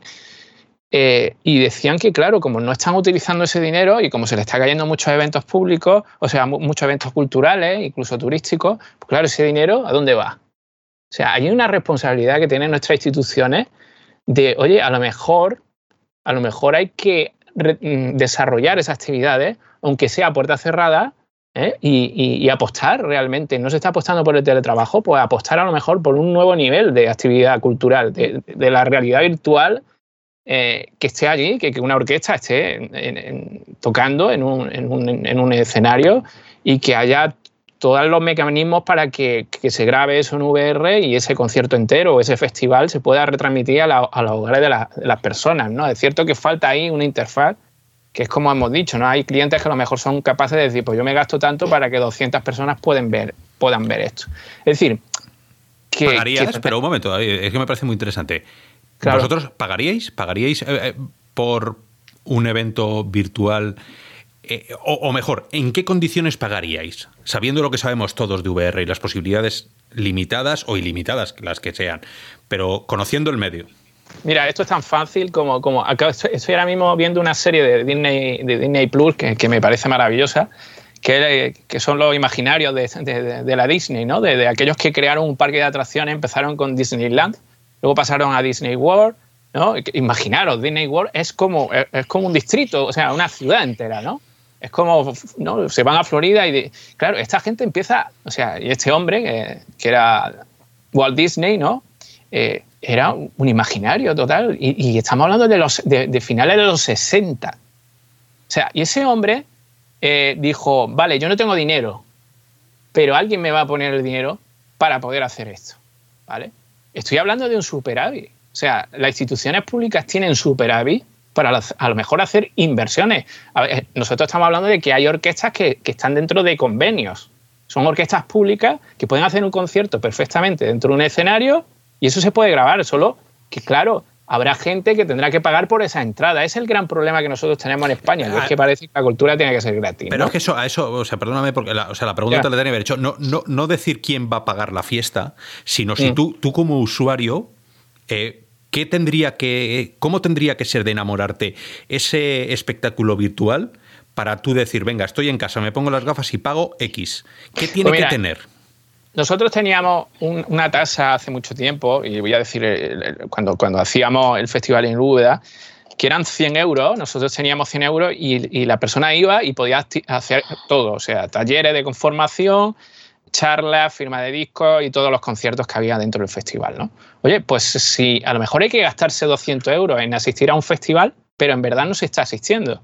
Y tú lo que tienes para que te salgan las cuentas son unos patrocinadores, unos estamentos públicos que hacen posible que se desarrolle esa, esa actividad, ese festival, pero aparte, al que está pagando, se le está dando el material. Ojo, unas Quest, unas Go, no, las Go no son tan caras, ¿sabes? Es verdad que no hay una inversión como puede haber con las Quest, ¿no? Pero es que tan, es tan difícil lo que estoy planteando. O sea, si hay un señor que en los 60 hace una ciudad, un parque de atracciones que realmente es una ciudad entera, con todo el tema de infraestructura, de diseño, de, de ingenieros, eh, ahora, en la época que estamos, no somos capaces de, revolucionarnos y decir, pues mira, por si hay alguien aquí, se le va, que pague su cuota y se le entrega también el visor y nosotros le estamos dando los contenidos. ¿Tú eso, ¿Lo veis tan Iker- raro? Iker, tú como profesional, eh, ¿tú verías una, una opción así? eh, ¿Factible? Eh, desde las instituciones públicas. No, no, no, no, no. Vamos a, vamos a ponerlo. la Vamos a poner, vamos a poner que el dinero O sea- existe, ¿vale? Eh, tú, No, el dinero existe. claro, bueno, Claro existe, existe. Vamos a poner. Claro, Eh, hay un siempre, patrocinio, hay patrocinadores privados o puede ser también una institución pública. Claro que sí. Eh, Sí, a mí, a, mí como visión no, no me parece alejado. Es decir, eh, ha- hace falta una barrera antes, ¿no? Que es eh, esa adopción y esa- ese entendimiento, porque nosotros, por supuesto, ¿no? Nosotros decimos, pues fantástico, los que tenemos visores, los que estamos acostumbrados, los que, los, los que realmente sentimos que es de utilidad esta tecnología. Y me da igual que sea para entretenimiento, cultura, eh, formación, educación, asueto, cine, lo que sea. Sería muy interesante como os digo, faltando esa adopción de, de ese público para sentirse cómodos con la realidad virtual, porque sigue habiendo muchas barreras psicológicas. Totalmente, O sea, es que sería- ese es el problema. Pero con esto, ¿por qué, ¿por qué digo esto? Porque un señor en el sesenta y tanto que hizo posible que mucha gente creyera en un proyecto y parecía, si veis este documental, además os lo aconsejo, parece como, como que, que no, es, no, es de, no es del pasado, es como de una tierra alternativa que tuvo a un señor que era un loco y que decidió hacer esto y dice, hostia, pero si esto es una futurada, ¿no? Estamos hablando de 60. El problema es ese concepto, el concepto que tú has dicho, ¿no? Es decir, que la gente no cambia el chip. Eh, hay, un, hay un, seguro que conocéis al Roger Albert Hall, ¿no? ¿O no? sí, hombre, Bueno, el Roger, el Roger Albert Hall es uno de los auditorios más importantes del mundo, está en Inglaterra y hacen conciertos de primer nivel. De hecho, los, los Rolling estuvieron, los Beatles, eh, John Williams, lo que queráis, de todo tipo de música, ¿no? Y están las prompts, que son una especie de conciertos que hacen cada dos por tres, ¿no? Bueno, pues esta gente ha decidido que ahora, en vez del Royal Albert Hall, se llama Royal Albert Home, ¿vale? Y está cogiendo a músicos, ¿vale? Y está haciéndoles, pues, que dentro de su casa toque, ¿no?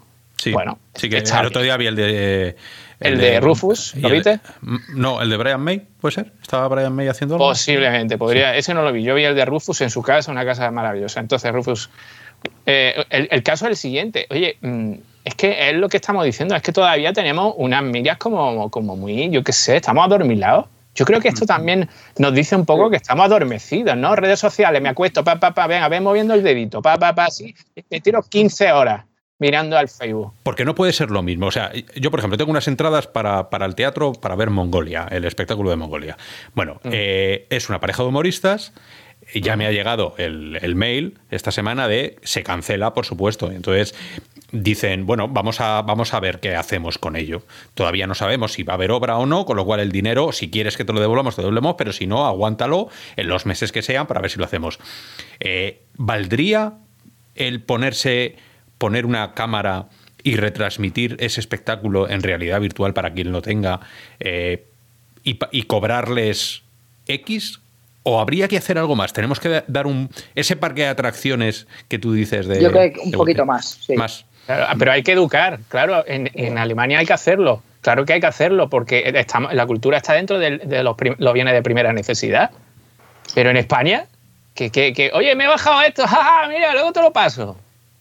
Que ese es el concepto, claro que hay Sí, que pero hacer está- más. estaríamos hay hablando que educar. Eventos en directo, o sea, yo, estoy hablando, un evento en directo. Sí, sí, sí. Un evento en directo, No, a no, las 7 pero de la tarde, igual, te pones es el visor gratis, y lo Óscar, ves. es gratis, me va a costar algo. No sé, ahora nos gusta todas las culturas, es decir, menos más que tuviera, tenemos cultura ahora, porque yo no sé cómo íbamos a aguantar 40 días. Pero ¿Vale? como- Pero que sea como- gratis, ¿vale? Como O el que sea- fútbol, ¿no? Como No, el que- fútbol. 7 euros, ¿no? 7 euros, voy a pagar 7 euros a- para ver Netflix, ¿vale? Y lo comparto con 5 personas. 7 euros entre 5 personas. ¿Me, estáis, me, me estáis hablando en serio?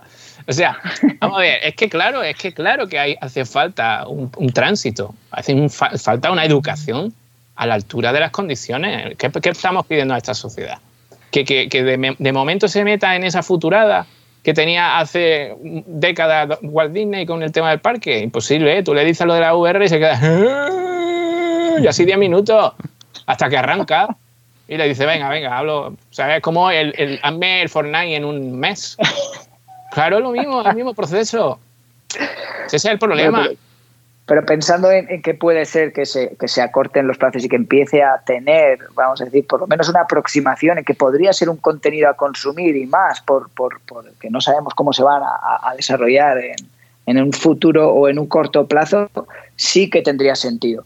Hay otro proyecto que nos ha entrado que viene sobre eso, una inauguración de, de, de, de un espacio que ahora Mm. quieren hacerlo en realidad virtual. O, o, por lo menos virtualizando lo máximo posible sabiendo que hay un déficit que es que la gente no tiene gafas. Y como Mira, quieren mira, hacerlo... Sí, Sí. pero es que voy a más. Es que se me olvidaba, se me olvidaba. El año pasado, por mutuo propio, yo compré una cámara, no era la que teníamos antes, ¿no? Pero compré la Insta360, que no es nada Sí. del otro mundo, pero bueno, da, da la opción esta que ya sabéis, que se puede poner 180, que eso mola mucho, eso sí mola, y lo compré para temas personales, para, para yo recordar a mi hija que está creciendo ahora y luego ponerme los vídeos y, y- fliparlo, ¿no? Pero había un compositor que posiblemente muchos bueno, conocéis, que es Roque Baños, que es un- el compositor habitual de Ale de la Iglesia y bueno, ha hecho, ha hecho muchísimas películas, entre ellas La Comunidad, en fin, todas, todas las- y ahora ha hecho también la segunda, el remake de Bill Dead en Estados Unidos, está triunfando también. Bueno, pues hizo un concierto en la plaza, no sé si conocéis Málaga, la Plaza de la Constitución, y decidimos, bueno, pues allí en la plaza, era el primer concierto que hacíamos, y yo dije, mira, yo aquí tengo que poner una cámara 360. Y grabé el concierto íntegro en 360. Ese fichero nadie me lo pidió de instituciones, pero sí se me lo pidió el propio Roque Baños, que gracias a eso se compró las gafas. Claro, vamos a ver, es que hay falta, claro, oye, aquí, coño, tiene un momento único de una música única, de un compositor único para hacer un concierto en VR. Y el único que piensa en ello es un pavo que está ahí frito, porque es un friki como yo, ¿eh? y el propio compositor. Eh, aquí falta educación, yo tengo claro. Sí. Ah. Mm. Bueno, pues eh, yo creo que le, hemos dado le hemos dado una buena vuelta al, al tema de los eventos. Eh, me queda me quedaría una pregunta, pero quedaría para muchísimo, que es decirle a David que le proponga a Iker la locura más grande que se le ha ocurrido para, para su posible festival de, de- de- y, que- y- y que Iker se, y que Iker se riera y le dijera esa palabra de pero tú te crees que soy gilipollas no me, me falta ese, ese punto que no lo voy a hacer No, yo creo que Iker, Iker tiene más locura que yo, ¿eh? Sí. Me, me creo que tiene más locura que yo, pero es que realmente creo que los locos son los que mueven el mundo. A mí completamente me ha gustado mucho la reflexión, ¿eh? a mí me encanta cerrar con la reflexión de David y, y- y remover por lo menos siempre nuestros entornos más cercanos, que es donde tenemos incidencia, ¿no? Como, como hiciste tú con este compositor, con la parte de por qué. Si, si has visto la peli o has leído la, la- la bibliografía de, de Disney, eh, Sí. fue también, eh, vamos, se llevó muchos noes y, y- y- y tuvo que, que- que ir por ese camino de la dureza, ¿no? Sí. Porque, claro, tenía una visión que era muy adelantada y que, y que Mm. finalmente, fíjate cómo se consume hoy, ¿no? Pero, pero está guay que, que podamos dejarlo ahí y decir, pues quizá lo que debemos de seguir es intentando, ¿no? Contar a la, a la mayor gente posible que, que esa visión es, es posible, que solo hay que ponerse. Y, y como frase de David, y que el dinero está. Coño, claro que está el dinero. No, lo- no, no lo tenemos nosotros, pero estar está. lo Hablemos tendréis con los que lo tienen. Maravilloso. lo, lo- lo Eso lo hacía también Disney. Oye, Disney verá muy. No, no pagó nada de su bolsillo, ¿eh? Ojo. Qué crack. Ese sí, este es un crack. Un crack. Bueno, compañeros Rob, Robianos, compañeros de la VR, compañeros del metal, eh, un podcast más de la hora virtual, el podcast oficial de la realidad virtual en, en idioma español. No hay ni uno solo más que os cuente las cosas como nosotros os las contamos y además con, con gente importante. Mira quién estaba hablando hoy. O sea, tenemos a. Eso, el concepto bananas es, es, la locura. Es, o sea, yo cuando, cuando le conocí me dijo, no, nosotros hacemos bananas, me, me quedé un rato eh, diciendo, ¿es, ¿es, literal o no es literal? Entonces hubo ahí un momento raro eh, y luego ya entendí el concepto y, y he entrado como, como, como un Miura. O sea, me, me, encanta el concepto, el concepto locura, que es el que compartimos, yo creo, que el, el 100% de la comunidad de realidad virtual. Porque nadie que no esté loco se pone un visor en la cabeza para disfrutar. Y luego ya te quedas en la locura colectiva. O sea, Lo decían en Alicia, ¿eh? Dice, oye, eh, ¿tú qué haces aquí? Y dice, ¿estás loca, no? Dice, no, dice, hombre, aquí nada más que estamos locos. Le decía, creo que era el sombrerero loco. Sí, el sombrero. si pues, no estuvieras loca, no estarías aquí. Algo así, ¿no? Si no estuvieras loca, no estarías aquí. Pues Gracias yo creo que, que ese orgullo de locura, orgullo de, de lo pasamos como ninguno. Estamos sufriendo todos la cuarentena, pero gracias a la realidad virtual, lo hemos hablado alguna vez, estamos muchísimo más lejos de nuestra casa, muchísimo más lejos de, de estos problemas y, y, jugamos a ser otros y jugamos a estar en otro sitio y eso no lo puede decir casi nadie. Por mi parte, muchísimas gracias, Iker, por pasarte. Ha sido un placer. Tienes las puertas abiertas de esta locura de podcast también cuando, cuando quieras, eh, como uno más, porque al final esto es hablar de, de todo y de nada, ¿no? Y, y eso es lo, lo interesante. Así que muy, de verdad devuelvo que, el agradecimiento y también te digo de corazón que estaré encantado de entrar a modo personal y con todas esas vivencias para que juguemos y sigamos disfrutando de esta bendita locura. Sí, señor. Sí, señor. Y nada, compis, que muchísimas gracias. David, cuando quieras hacer alguna locura para lo tuyo clásico, ya sabes. a... mi teléfono. Eso Ahí está, ya, yo ya, yo ya cojo la matrícula ahí, que, que me ha parecido un tío estupendo y además bastante potente. Él dice que el dinero lo tiene otro. Yo no me fío mucho de él, ¿eh? ¿Qué quieres que te diga? el Pero dinero bueno. ni se crea ni se destruye, simplemente cambia de manos. Ah, vale, vale. Gran frase para ir terminando. Correcto. Sí, señor. Cambia de manos. ¿Eso, ¿Eso quién lo dijo? ¿Al Pacino en el precio del poder? O? Eh, En, ser, en Sérpico, sí. Eso, en una de estas, el dinero caerá en mis manos y no me volveréis a escuchar. Pero hasta que eso pase, estamos, estamos aquí dándolo todo al pie sí, del cañón. Sí, sí. La semana que viene volvemos con más noticias, más cosas. Como siempre, esto no para, esto no para. Ya sabéis que. Y nada, que mucho ánimo, que seguimos aquí encerrados. Y nada, si tenéis VR, pues ya sabéis esa vía de escape.